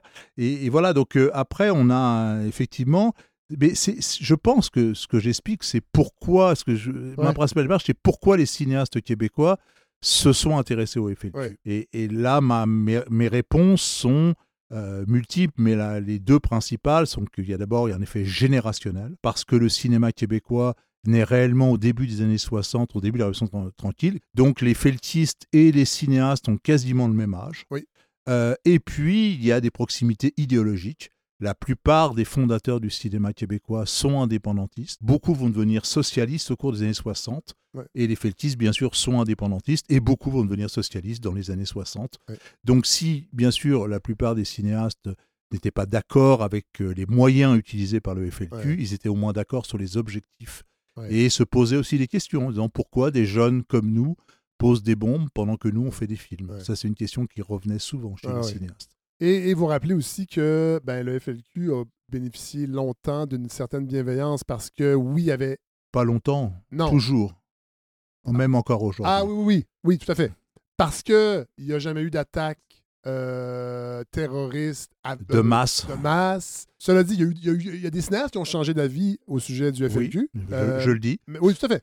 Mais c'est vrai que le regard a, a toujours été euh, bienveillant. Alors ça, c'est quelque chose qui dépasse de loin les cinéastes. Il y a dans la société québécoise, et encore aujourd'hui, Ouais. euh, une sympathie Ouais. pour le FLQ qui n'existe absolument pas pour les Brigades Rouges en Italie, pour la Fraction Armée Rouge en. Allemagne ou pour, la, Ouais. ou pour Action Directe en France. Ouais. Je vous donne deux exemples. L'un que je cite dans le livre et un autre que j'ai appris depuis, parce que quand on fait un livre, il y a des gens qui vous racontent des histoires, bien sûr. Euh, celui que je raconte dans le livre, bah, c'est que je suis allé à Percé il y a 3-4 ans parce que j'étais membre du ju- jury du festival Perséide. Et je, à ma grande surprise, il y a sur la plage de Percé des grandes photos qui racontent l'histoire de Ouais. ce port de pêche qui est devenu maintenant une grande, une grande cité balnéaire Ouais. euh, touristique. Et il y a donc il y a des photos de, de- de bateaux et tout. Et puis d'un seul coup, il y a une grande photo où on voit les, les frères Rose et Ouais. Francis Simard. Et il y a écrit euh, ici, à la maison du pêcheur, Ouais, voilà. se sont constitués la, la cellule euh, euh, Chénier qui, Ouais. l'année suivante, allait enlever Pierre Laporte. Ouais. Et je me suis dit, mais j'imagine pas qu'à Rome, il y ait une plaque quelque part qui dise Ouais, ouais. ici, euh, les brigades rouges ont préparé l'assassinat dans le Moro ou en France. euh, Ouais. voilà, des choses comme ça, c'est pas impossible. Et depuis, j'ai appris, je donnerai pas le nom du- de la personne en, en question parce que je veux pas la, la gêner, mais qu'un feltiste étant décédé, sa femme qui travaillait dans un collège militaire elle a prévenu sa hiérarchie. Et le jour de l'enterrement, la hiérarchie militaire était présente. Ah ouais. C'est impensable en France. Ouais. Je vous assure, quand Nathalie Minigon d'Action Directe est morte, il y avait des policiers, mais ils avaient des appareils photo et ils n'étaient pas là pour rendre non, non, honneurs, non. mais pour prendre en Ouais, photo tous les gens qui venaient voir. Voilà. Donc ça, c'est quelque chose qui dépasse de loin la communauté cinématographique. Effectivement, vous avez raison. Les deux principales, enfin il y a trois raisons. Je pense que d'abord que les objectifs poursuivis par le FLQ étaient quand même partagés par une grande partie de la population, pas toutes, hein, Non, bien non, sûr, non, pas toutes. hein. Et puis deuxièmement, qu'il n'y a pas eu d'attentat de masse. Il y en a eu un, mais heureusement, il n'a pas fait de mort. C'est celui de la Bourse en 69 où il y a même eu 27 blessés, Ouais, plus ouais. trois graves. Ça, Ouais. aurait pu dé- Ouais. ça aurait pu être bien pire que ça. Euh, et puis, à part Mario Bachand, mais qui était un feltiste, Ouais. il n'y a pas eu d'exécution planifiée, Non, préparée. Voilà. Voilà. Donc, tout ça fait que. Pierre Laporte, Pierre Laporte est décédé. Pierre Laporte a été, bon, a, a été tué, ça, c'est, Ouais. ça ne fait aucun doute. Par des feltistes, Ouais. ça, ça fait maintenant plus aucun doute. Tout à fait. Mais euh, bien sûr, il y a l'histoire de son évasion qui a Il y a, il y a- proba- il y a une zone grise. il y a une zone grise Voilà. qui est autour de son évasion, mais en tout cas, ils n'avaient pas planifié son assassinat, parce que non. comme le disait Francis Simard, si on avait voulu l'assassinat, on l'aurait tué le jour où on Ouais. l'a vu dans la rue, on lui aurait mis une balle et il serait mort, et Tout puis on serait parti. Donc, euh, c'était pas un assassinat planifié. Donc voilà, ça, change beaucoup de choses, puis aussi le nombre de morts. Hein, le FLQ, c'est 10 morts, donc 4 feltistes. Euh, je donne deux exemples d'autres groupes euh, terroristes, entre guillemets, euh, nationalistes. Euh, le TA, c'est 800 morts. Ouais. L'IRA, c'est 1800 morts. hein. Ouais. Donc, vous voyez, on est dans une autre dimension. hein. Revenons au début du cinéma québécois des années 60. se passe beaucoup à l'ONF. Et là, il y a des passages vraiment, vraiment passionnants sur, euh, dans votre livre sur l'ONF. Euh, D'ailleurs, euh, j'avais oublié son nom, j'avais vu son nom passer. Le dirigeant de l'ONF à l'époque, Sidney Newman, Ah, il n'a pas laissé un bon souvenir. c'est tout, un personnage. Ah ouais, c'est un personnage. Bah, il est nommé par Trudeau en 1970 Ouais.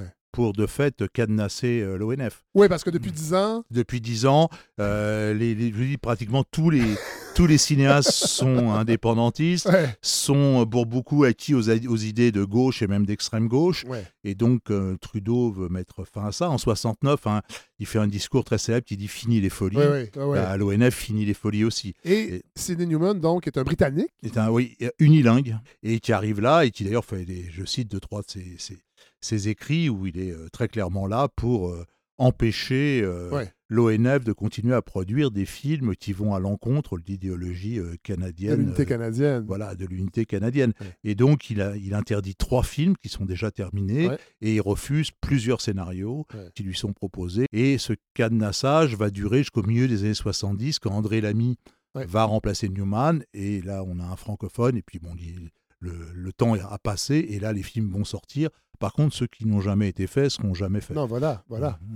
Il y a un côté clandestin même à l'ONF au début des années, ben, peut-être autour de 64. Ben, vous donnez l'exemple de, de euh, Gilles Groux, les racketeurs, qui dans le fond, il, va y avoir un détournement. Les cinéastes Voilà. vont. Ah, Même là, on est à 58. On est même Ah, avant. c'est vrai, c'est vrai. C'est donc les cinéastes, ont- je veux dire, ont, ont- été précurseurs avant le que le FLQ Ouais. existe, ont commencé dès la, la fin des années 50 à détourner des projets, Ouais. c'est-à-dire à transformer des, des courts-métrages documentaires de 5 minutes en, en films de un quart d'heure, à transformer des documentaires en fiction, Ouais. à monter des films clandestinement euh, dans Le- les locaux de l'ONF. Le temps des bouffons, ça va être Alors, plus tard. ça, c'est le- plus tard, le Ouais. temps des bouffons. Ouais. J'en- ai appris euh, d'autres depuis. hein. Il, y a, il y a des films qui ont été montés euh, de nuit Ouais. dans les locaux, bien sûr, parce que il y a beaucoup, beaucoup de matériel à l'ONF et quand vous n'avez pas d'argent, c'est tentant Ben oui. d'utiliser ce matériel. Voilà. Et en 64, il y a une espèce d'offensive où on leur commande quatre courts-métrages documentaires.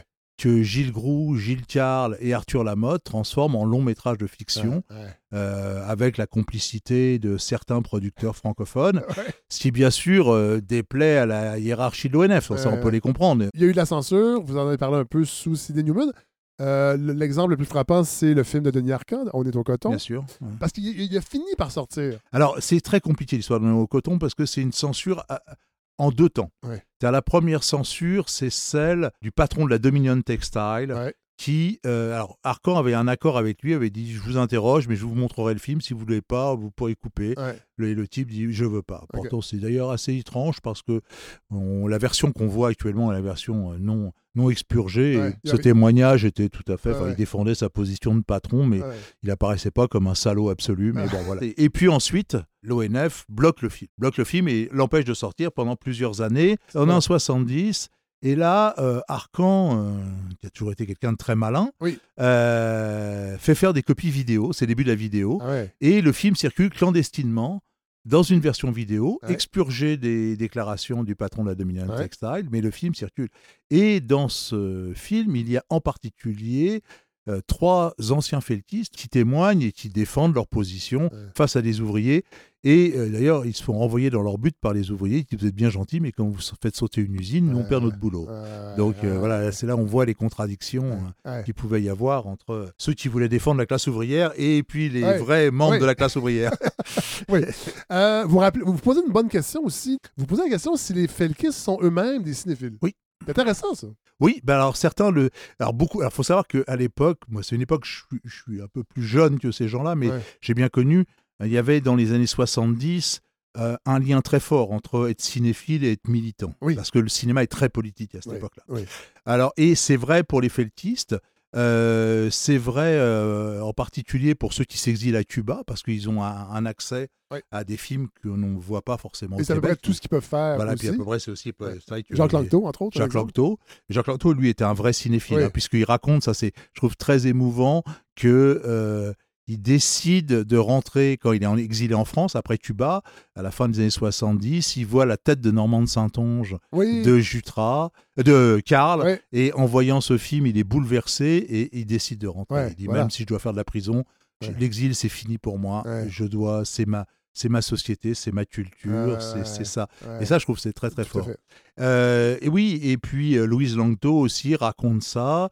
Euh, même Carole Deveau, qui, a, qui était elle, une, une informatrice Oui. de la police, raconte que beaucoup de feltistes allaient au cinéma. Et depuis d'ailleurs, euh, j'ai appris que, euh, je savais vaguement, mais j'ai pas écrit là-dessus, que Vallière aussi allait beaucoup au cinéma. Et d'ailleurs, dans les, dans les notices qui suivent, dans le répertoire, on voit ses avis sur Bingo qu'il défend, sur Ouais. les ordres qu'il attaque.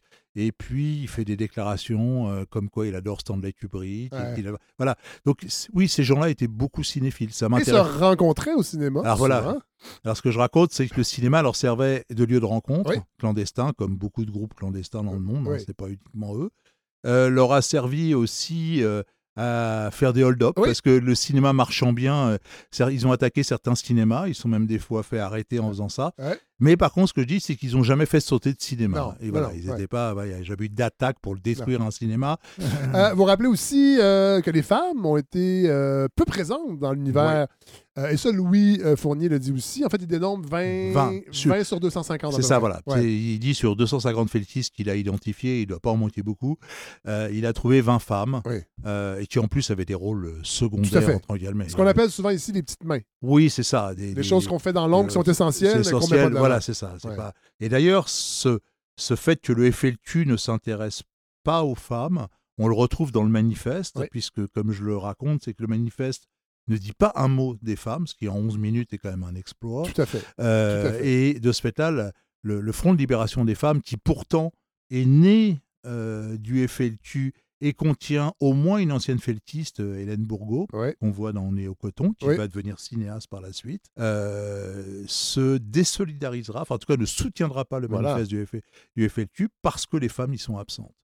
Euh, et puis la troisième conséquence, qui est plus dans, dans mon livre, c'est que très peu de réalisatrices Oui. font des films sur les FLQ, puisque j'ai dû en retrouver une douzaine sur Ouais. 200 films. Donc, Ouais. Par contre, il y a plus de femmes qui, en proportion qui sont arrêtées en octobre 70. Oui, et aussi, euh, vous rappelez qu'en 1978, il y a 400 personnes qui signent une pétition pour Oui. que soient libérés les prisonniers is- de, de- Du FLQ, de- ils appellent les prisonniers politiques. Voilà. sont- Et d'ailleurs, c'est l'année où vous arrivez au, vous venez au Québec pour la première Oui, fois. tout à fait. Vous rappelez donc 400 personnes, 40 là-dessus sont liés au domaine du cinéma. Il y a beaucoup de réalisateurs qui Oui. signent, beaucoup de comédiennes, Oui. et peu de comédiens. Bah, pas de comédien. Ça, je, franchement, j'ai pas d'explication. Même pas Jean Lapointe, Non. qui a joué dans les ordres. Non, mais il y a des gens qui.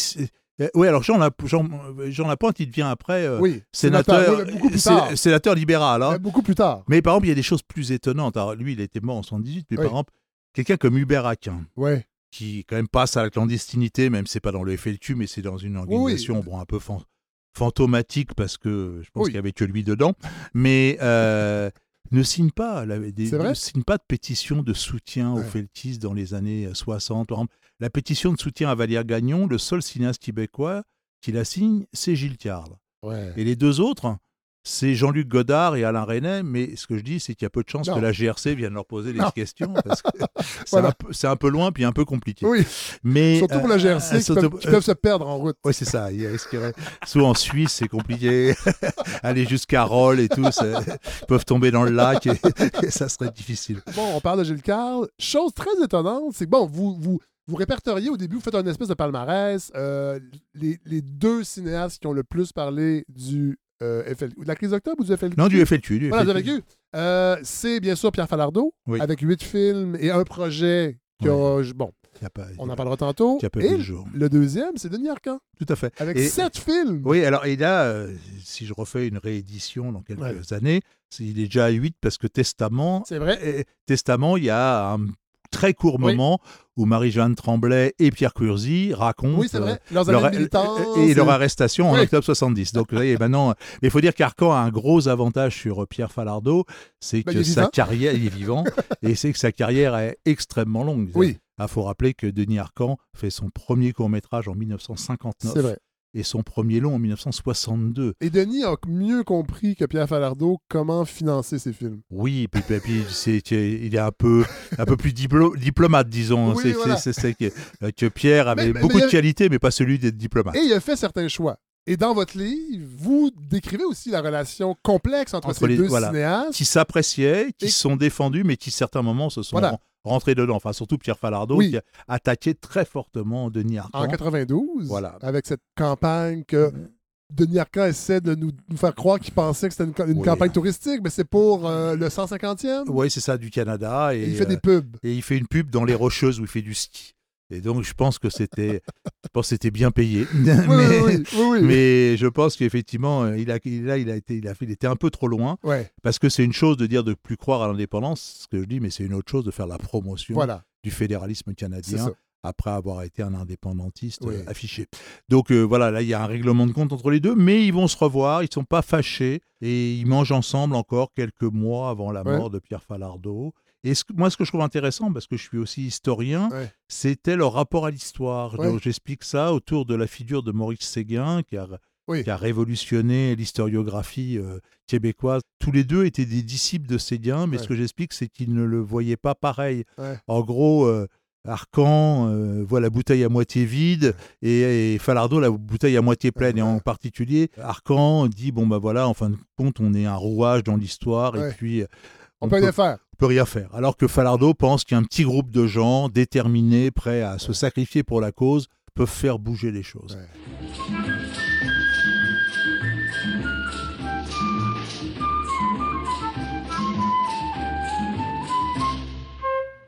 Léo, Léopold Tremblay, habite ce quartier de l'Est de Montréal.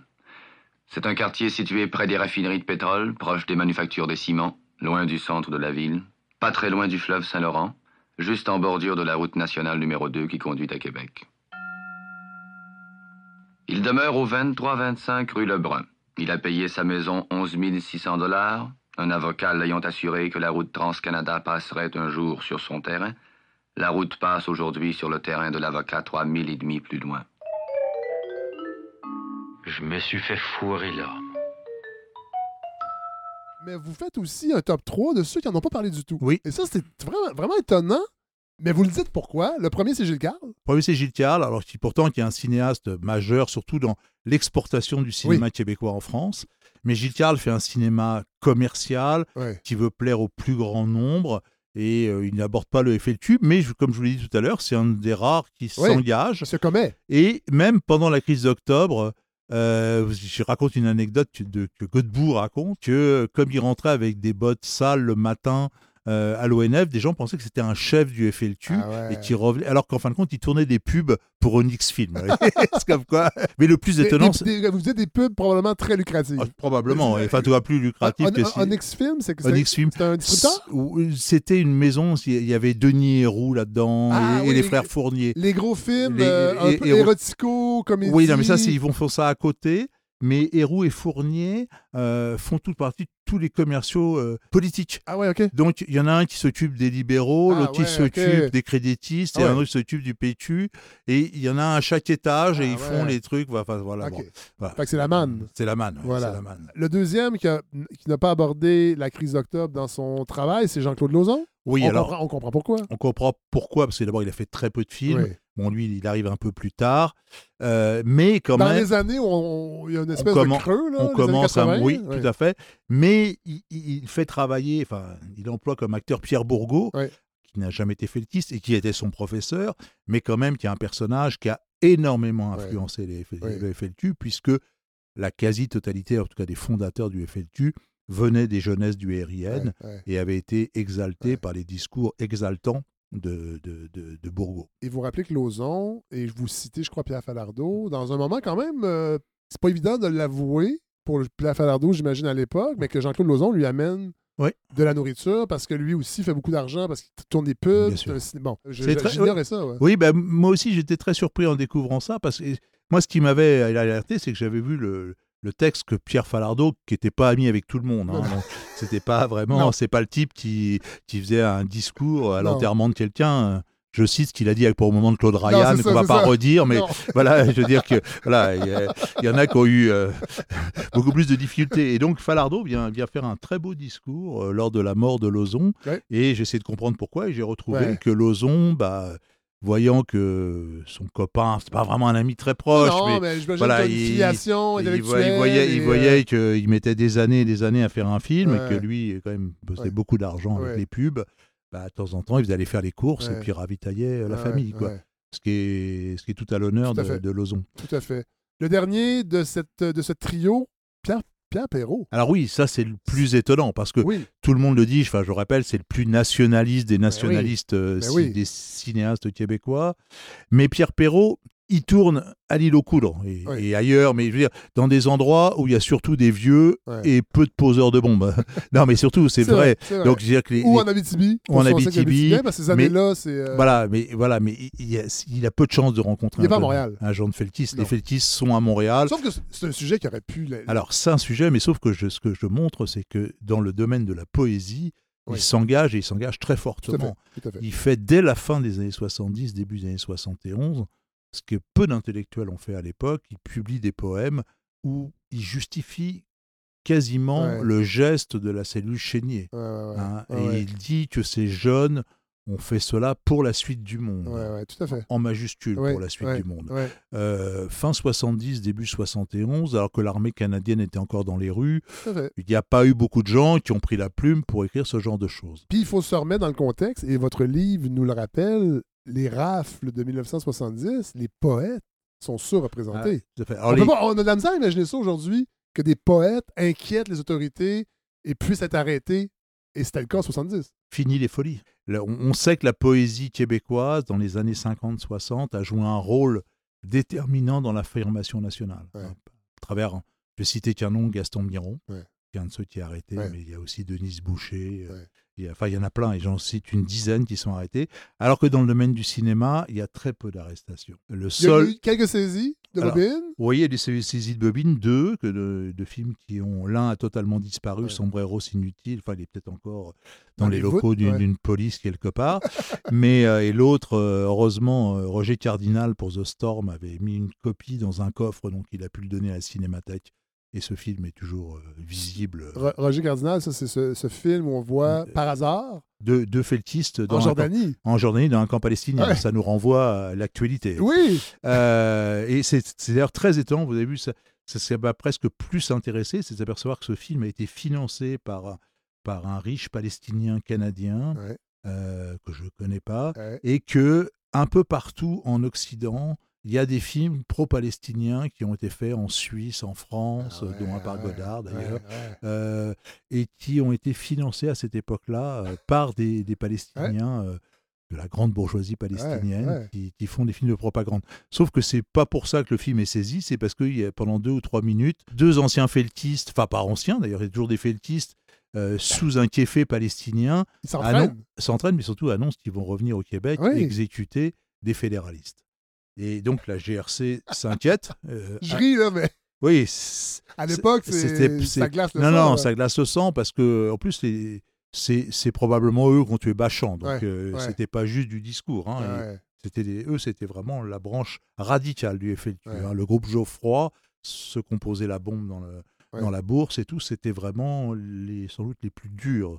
Dans ces camps de Palestiniens, il y avait bien sûr des Palestiniens, mais il y avait des gens de l'armée rouge japonaise, il y avait des gens, euh, Ouais. euh, la future fraction armée rouge allemande, enfin, il y avait tous ces groupes, donc il y avait une espèce d'exaltation, on peut Bah oui, imaginer, de la lutte armée. de la lutte armée, etc., à l'époque qui fascinait beaucoup.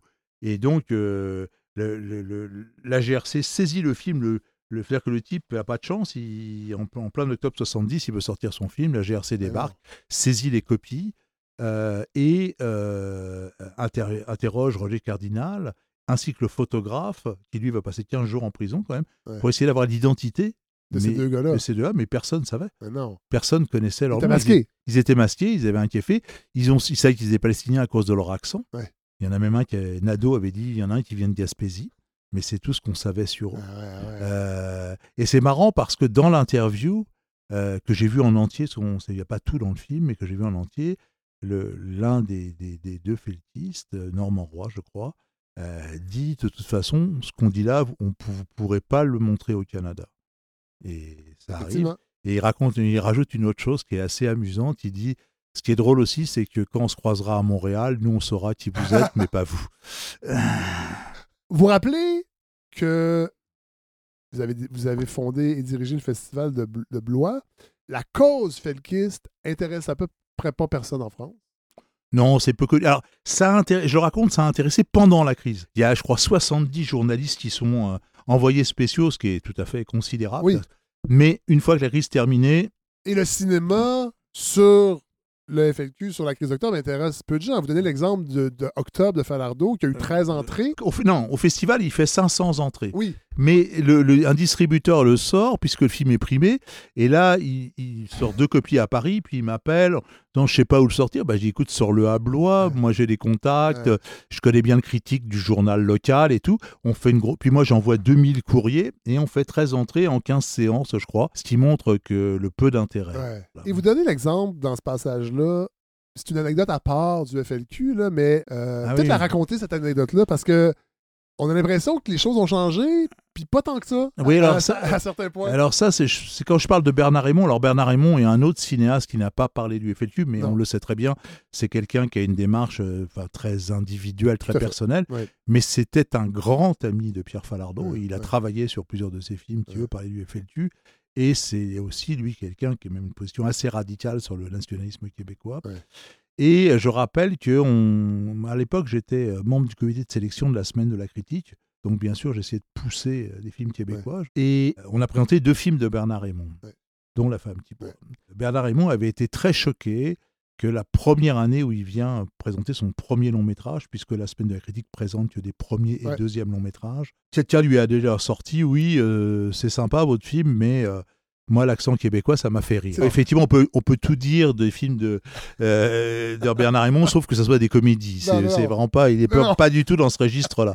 Donc, il avait été très choqué par ça. Il a fait un très beau texte que je reproduis, Ouais. euh, où il fustige euh, ce côté. euh, ce côté méprisant Ouais. que peuvent avoir certains Français par rapport à l'accent québécois. Et euh, il dit à la fin, bah écoutez, regardez ça comme si c'était un film tchécoslovaque, lisez les sous-titres et m'emmerdez plus avec l'accent. quoi.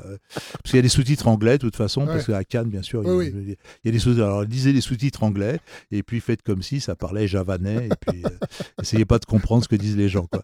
Euh, Jean-Paul Sartre, c'est étonnant, aussi, sa théorie Oui. de la loi des mesures de gage. J'ignorais ça. Alors. Jean-Paul Sartre, bon, Jean-Paul Sartre, il- à cette époque-là, tout ce qui bouge était rouge. hein, Oui. Donc euh, il montait à- au créneau sur toutes les batailles. donc ça bouge au Québec, il monte là-dessus. Je pense très très bien connaître la situation Québec-Canada. Ah ouais. Je pense pas du tout un spécialiste de cette région du monde. Mais il dit une chose assez juste. Il dit, bah écoutez, euh, on fait prisonnier des gens. euh, donc c'est des prisonniers de guerre.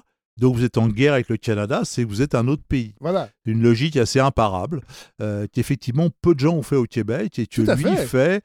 euh, Fait que et- le, le Canada vous considère comme un pays étranger. Ben oui, parce que euh, donc faites- indépendant. donc indépendant. Et ce qui est intéressant avec Sartre, c'est qu'il a été enregistré. Alors, je ne sais pas si vous avez pu voir ça, mais dans les dans les films inachevés, Non. il a, il- alors ça, il faudrait que vous lisiez ça oui, parce oui, que oui. parce que euh, il y a un responsable du mouvement de défense des prisonniers politiques euh, du Québec qui débarque à Paris avec deux étudiants euh, de l'Association générale des étudiants du Québec Ouais. en France qui vont interviewer Jean-Paul Sartre, qui lui font signer une pétition de soutien.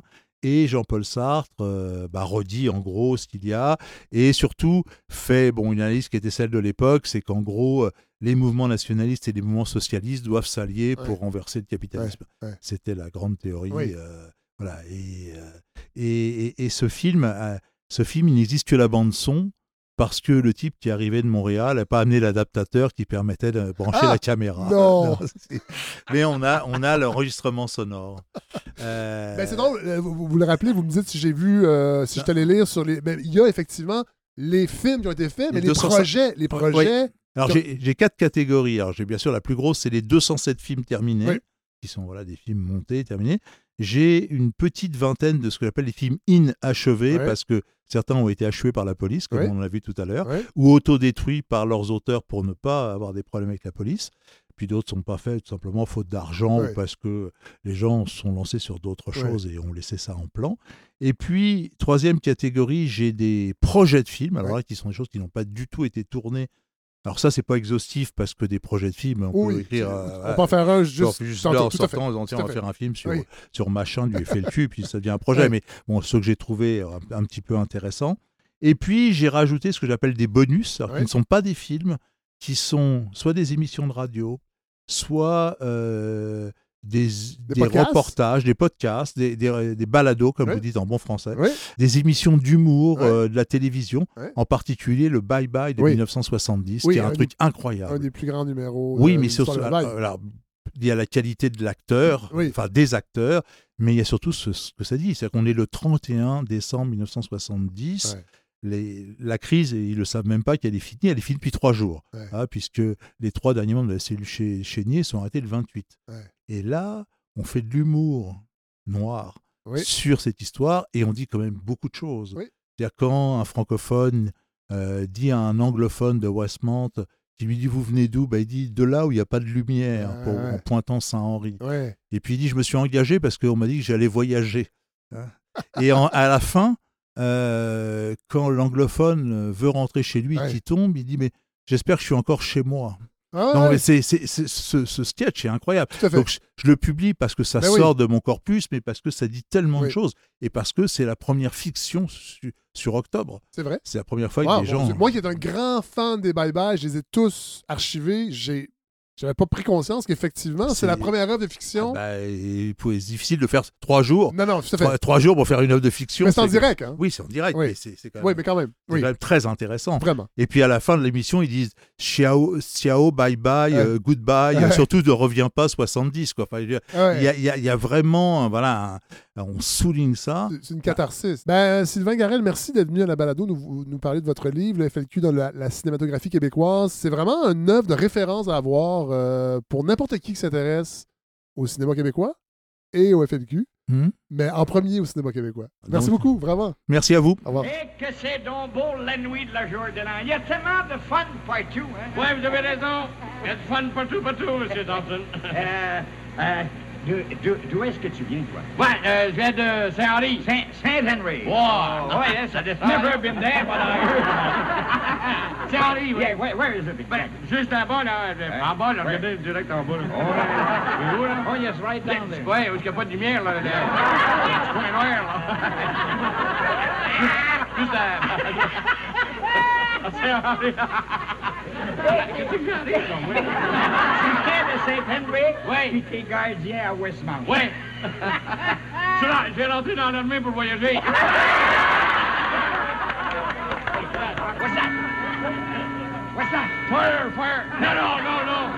Minuit. Oh, minuit. Oui, bonne année. Same to you. Et je souhaite que la, la, l'année 71 soit une bonne année pour vous autres, M. Thompson. Well, moi aussi. J'espère que l'année 71, ça va être une bonne année pour vous autres.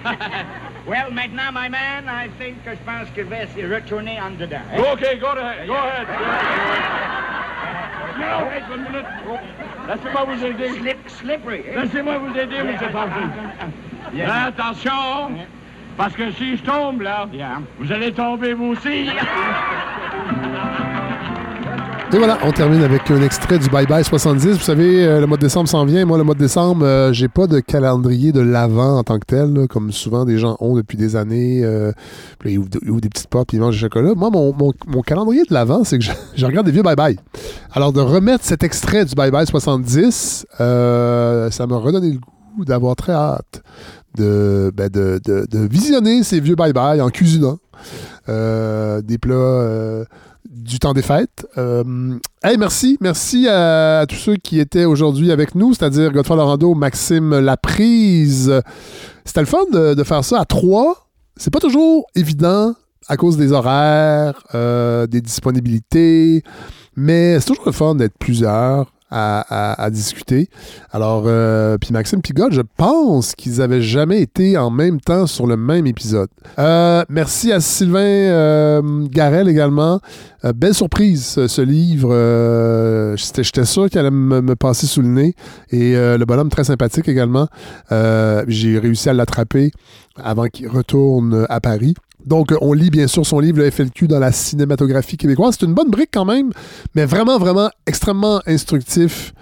Euh, et sur, oui, le FLQ dans le cinéma québécois, mais, mais sur le cinéma québécois, sur sa naissance moderne, les années 60 avec l'ONF, euh, les années 70, les années 80, 90. On n'a pas, on n'a pas, on n'a pas plongé dans tous les éléments qui se trouvaient dans la, première partie du livre. Et il y a la partie, euh, ben, vraiment objet de référence qui est vraiment, vraiment très, très, très intéressante. C'est publié chez Somme Toute et bien sûr disponible dans toutes les librairies indépendantes.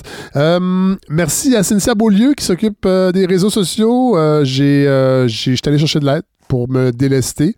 Et j'ai trouvé quelqu'un qui comprend ce que j'ai envie de faire, qui comprend la balado et qui fait déjà un excellent travail. Donc, on va tenter d'assurer une meilleure présence sur les réseaux sociaux de ce projet-là pour qu'il soit encore plus écouté. Et d'ailleurs, je fais appel à vous, chers auditeurs auditrices, de, propager la bonne nouvelle dans votre entourage, de, partager les épisodes, les, publications Facebook, par exemple. Euh, la balado a un compte Instagram, on va mettre des choses là-dessus aussi. Euh, de, de propager la bonne nouvelle, d'inciter les gens à écouter pour qu'on ait de plus en plus d'auditeurs et d'auditrices. Ça va très bien, ça se maintient. Mais euh, on est à la sixième saison et là, j'aimerais ça qu'on poursuive tranquillement, pas vite, c'est un marathon, mais qu'on poursuive cette, euh, cette accumulation de- de- d'auditeurs et d'auditrices qui viennent bonifier cette communauté qui me fait euh, tellement de bien à plein de niveaux. Et c'est pour ça que j'ai envie de vous remercier avec ce- ce- ce- ce- cette grande soirée du 20 janvier 2024. Je suis en train de terminer la création d'un événement sur la plateforme Eventbrite. Donc, je pourrais dans quelques jours, vous envoyer via l'infolettre, et là, ce sera à tous les donateurs de 72 et plus, la façon de réserver votre place, de seulement m'indiquer que vous allez être là. J'aimerais vraiment ça qu'on remplisse le Lion d'Or. C'est à peu près 200 places assises en formule cabaret, ce qui sera le cas pour la première partie de la soirée. Il y aura des tables. Euh, S'il y en a qui veulent venir manger avant au petit extra, qui est mitoyen au Lion d'Or, ça serait une excellente idée. Il faudrait réserver. Ça, je ne l'offre pas, là. wow! Euh, mais ça pourrait être cool. Puis, ben, j'ai envie vraiment de vous voir. Donc, euh, tous ceux qui auront donné 72 vous avez un billet automatiquement si vous voulez venir. Si vous voulez venir accompagner, ben, il faut demander à votre, à votre, euh, à votre escorte, à votre cavalier, cavalière. Escorte dans le sens, évidemment, noble du terme, bien que je rentrerai pas dans ce débat-là. Mais bon, vous comprenez ce que je veux dire? Alors, si vous voulez être accompagné, c'est 72 Hey, ça ferait tellement un beau cadeau de Noël. Ben oui. Vous, vous avez déjà fait votre, euh, votre don et vous voulez amener quelqu'un, ben vous lui offrez une donation annuelle à la balado de Fred Savard et vous aurez une soirée vraiment extraordinaire. Je vous ai parlé de chou. Euh, Il y a des petits trucs encore à confirmer, mais il va y avoir aussi d'autres invités qui sont déjà confirmés, mais je ne veux pas les annoncer tout de suite. Je veux préciser la nature de la participation, mais il y aura des, des grandes retrouvailles, je pense, euh, humoristiques avec moi et des, gens. Euh, et il y a d'autres affaires qui vont se brasser. Ça va être vraiment le fun et ça va être vraiment pour se parler, se rencontrer, avoir du fun ensemble, danser ensemble. Alors euh, voilà, 20 janvier 2024, Lion d'Or à Montréal. Venez, venez, venez. Venez, soyez là, j'ai envie de vous dire merci. J'ai bien, bien, bien hâte. Ah, mais pour la campagne de financement, ben, c'est ça. C'est sur lefredsavard.com. Vous allez avoir les deux onglets habituels. Je le dis pour les gens qui se sont ajoutés, les nouveaux auditeurs, les, les nouvelles auditrices. Je le vois dans les dons. Il y a des nouvelles personnes qui ont jamais donné et qui donnent cette année. Ça, ça me fait vraiment chaud au cœur. Il y en a beaucoup qui donnaient l'an dernier qui n'ont pas encore fait leur don. Évidemment, je sais que je vais en perdre la situation économique étant ce qu'elle est, mais je sais également, parce que c'est la sixième année, que les gens sont pas pressés, puis c'est bien correct, et vont, et, à partir du 9 10e épisode, les dons, euh, les dons rentrent, et, et, et ça, ça finit qu'à peu près tout le monde, parce que c'est ça la beauté aussi de cette communauté-là, c'est qu'elle est très fidèle, tout le monde finit par renouveler euh, son soutien. Alors, euh, voilà. On va terminer en musique je savais, savais pas trop quoi mettre comme musique. Puis là, ben, avec Maxime Laprise, qu'on parlait de, de- de- la mémoire et de comment on commémore et qui décide. Et euh, bon, on a, on a parlé de Christophe Colomb, puis on a fait, euh, j'ai fait la petite blague sur Gérard Depardieu dans le film 1492. Et je me suis dit, ah, c'est vrai. Puis euh, on parlait de la musique. Puis Maxime disait, ah ouais, la musique est bonne. Ben c'est ça. On va finir avec, avec ça, avec Vangelis. C'est lui qui signait la trame sonore de ce film paru. Oh boy, hey, j'étais au cégep. Je pense que c'est début 90. Faudrait que j'aille voir ça. C'est une bonne question. Donc, euh, une chanson qui a été quand même assez marquante, qui a été beaucoup, beaucoup, beaucoup utilisée en humour. Euh, c'est Ridley Scott qui avait réalisé donc ce film en 1992, voilà, avec euh, Gérard Depardieu, Armand Asante et Sigourney Weaver. Mon Dieu, je me rappelais plus que Sigourney Weaver jouait là-dedans. Et c'est donc euh, Vangelis qui a signé la musique. Ce film était sorti en fait pour célébrer les 500, les 500 ans, 500 ans, j'ai un flou, de l'arrivée de Christophe Colomb en Amérique. C'est tout ce qui me reste. C'est tout ce qui me reste de mémoire de ce film-là. Vangelis qui est décédé en 2022. Bon épisode tout le monde. La semaine prochaine, attention, préparez-vous, c'est l'épisode que j'ai enregistré à, Rouen-Noranda en parallèle du euh, Festival de cinéma. On va faire, on va vraiment plonger, je dirais pas dans les cheminées de la fonderie Horn, mais oui, dans le fond, on va vraiment plonger dans toute cette saga pour la comprendre et, euh, et s'indigner. Allez, bonne semaine tout le monde.